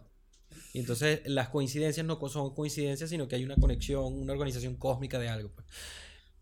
Andrés San Juan, damas y caballeros, aquí eh, Coño, es un peliculón, en verdad. host del Sí, podcast. Mark Wahlberg, Jason Schwartzman. Coño, 3. vi- mira, ¿qué tal Purple Trainwreck? Gracias por venir. No, no, no estamos terminando, pero te estoy agradeciendo que hayas estado aquí porque la conversación está agradable. Pues. Gracias por invitarme. Alejandro Soler, certificado de locución. Ah, récord de- ASMR, de repente así. ASRM. Qué bolas que en verdad si uno habla así eh, es porque la mayor, el, el 70% de la audiencia Sí. es a través de celular. Ajá, O sea que probablemente sea a través de audífonos. cierto. O sea que tienes un acceso a una cercanía grande a, la- a cualquier persona. Y una pregunta, ¿esto sale en YouTube o también en canales de podcast? En, como Google Podcast o, O Apple Podcast. Spotify. Sí, están todos. Ah, mira, qué Sí. curioso. El, hay, hay audio también. Perfecto. Estoy utilizando mi voz de locutor, por cierto. Ah, coño, te estás oyendo a ti mismo. Sí, un poco. Es de pinga, ¿no? Sí, o sea, porque es dices, coño, ok, tengo que trabajar el, el grave. Ajá, ah, claro, es el grave, es el grave, ¿cierto? Si me están escuchando, están comparando mi voz previa a. Estamos hablando como si estuviéramos en Conejero pidiendo unas empanadas. Conejero. Sí, no sé qué dónde es eso. En, en Margarita, coño, era el No mercado sé. ese, sí, era como eh, un mercado mítico Ma- Margarita. Y así se pedían las empanadas en Se el- pedían así. Tú ibas, coño, ¿me puedes dar una ¿En empanada de carne mechada, por favor? Claro que sí. ¡Primo! Pero, la, así, ¿Qué no, pasó, pero, primo? pero hablado, le hablabas a la, a la empanadera. Qué Así, primo. Sí, una pana de calzón. calzón. ¿te imaginas que po- en verdad estaría interesante hacer un podcast solo así? Todo el tiempo hablando así. Coño, debe ser rayante, ¿no? Bueno, pero es lo que hacen los profesionales, yo creo, ¿no? Ellos Tan tienen- bajito. Bueno, están muy pegados al micrófono, tiene una voz. ah, Sí, claro, sí, sí. una voz fuerte. ya, ya, se acabó. Sí, bueno, Bueno, yo- no. yo voy a seguir. Vamos a darle, vamos No, a... Esto es un experimento, esto Exacto, surgió ahorita. aquí. Entre el podcast de Vamos a hacernos pipí y el Este el podcast de la podcast de Black SMR, estamos así. Coño, la verdad es que está bien. Eh, ¿Por dónde íbamos en la conversación? eh, estábamos hablando un poco de todo y de nada.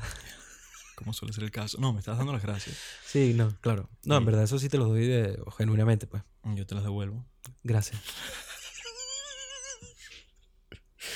Un placer, chico. Bueno, y esta Purple Train Wreck, ¿cómo se llama? Purple Train Wreck. ¿Sientes que es más energizante que Indica? ¿Cómo te has sentido en verdad el tema? Eh, muy agradable. Ha estado bien. O sea, Pero más igual- allá del momento, el, el monte como tal, ¿qué dirías? Una, alguna... Ay, no sabría, soy malo para eso. Ok, está bien. No Soy pasa malo nada. para eso. No las de. No las.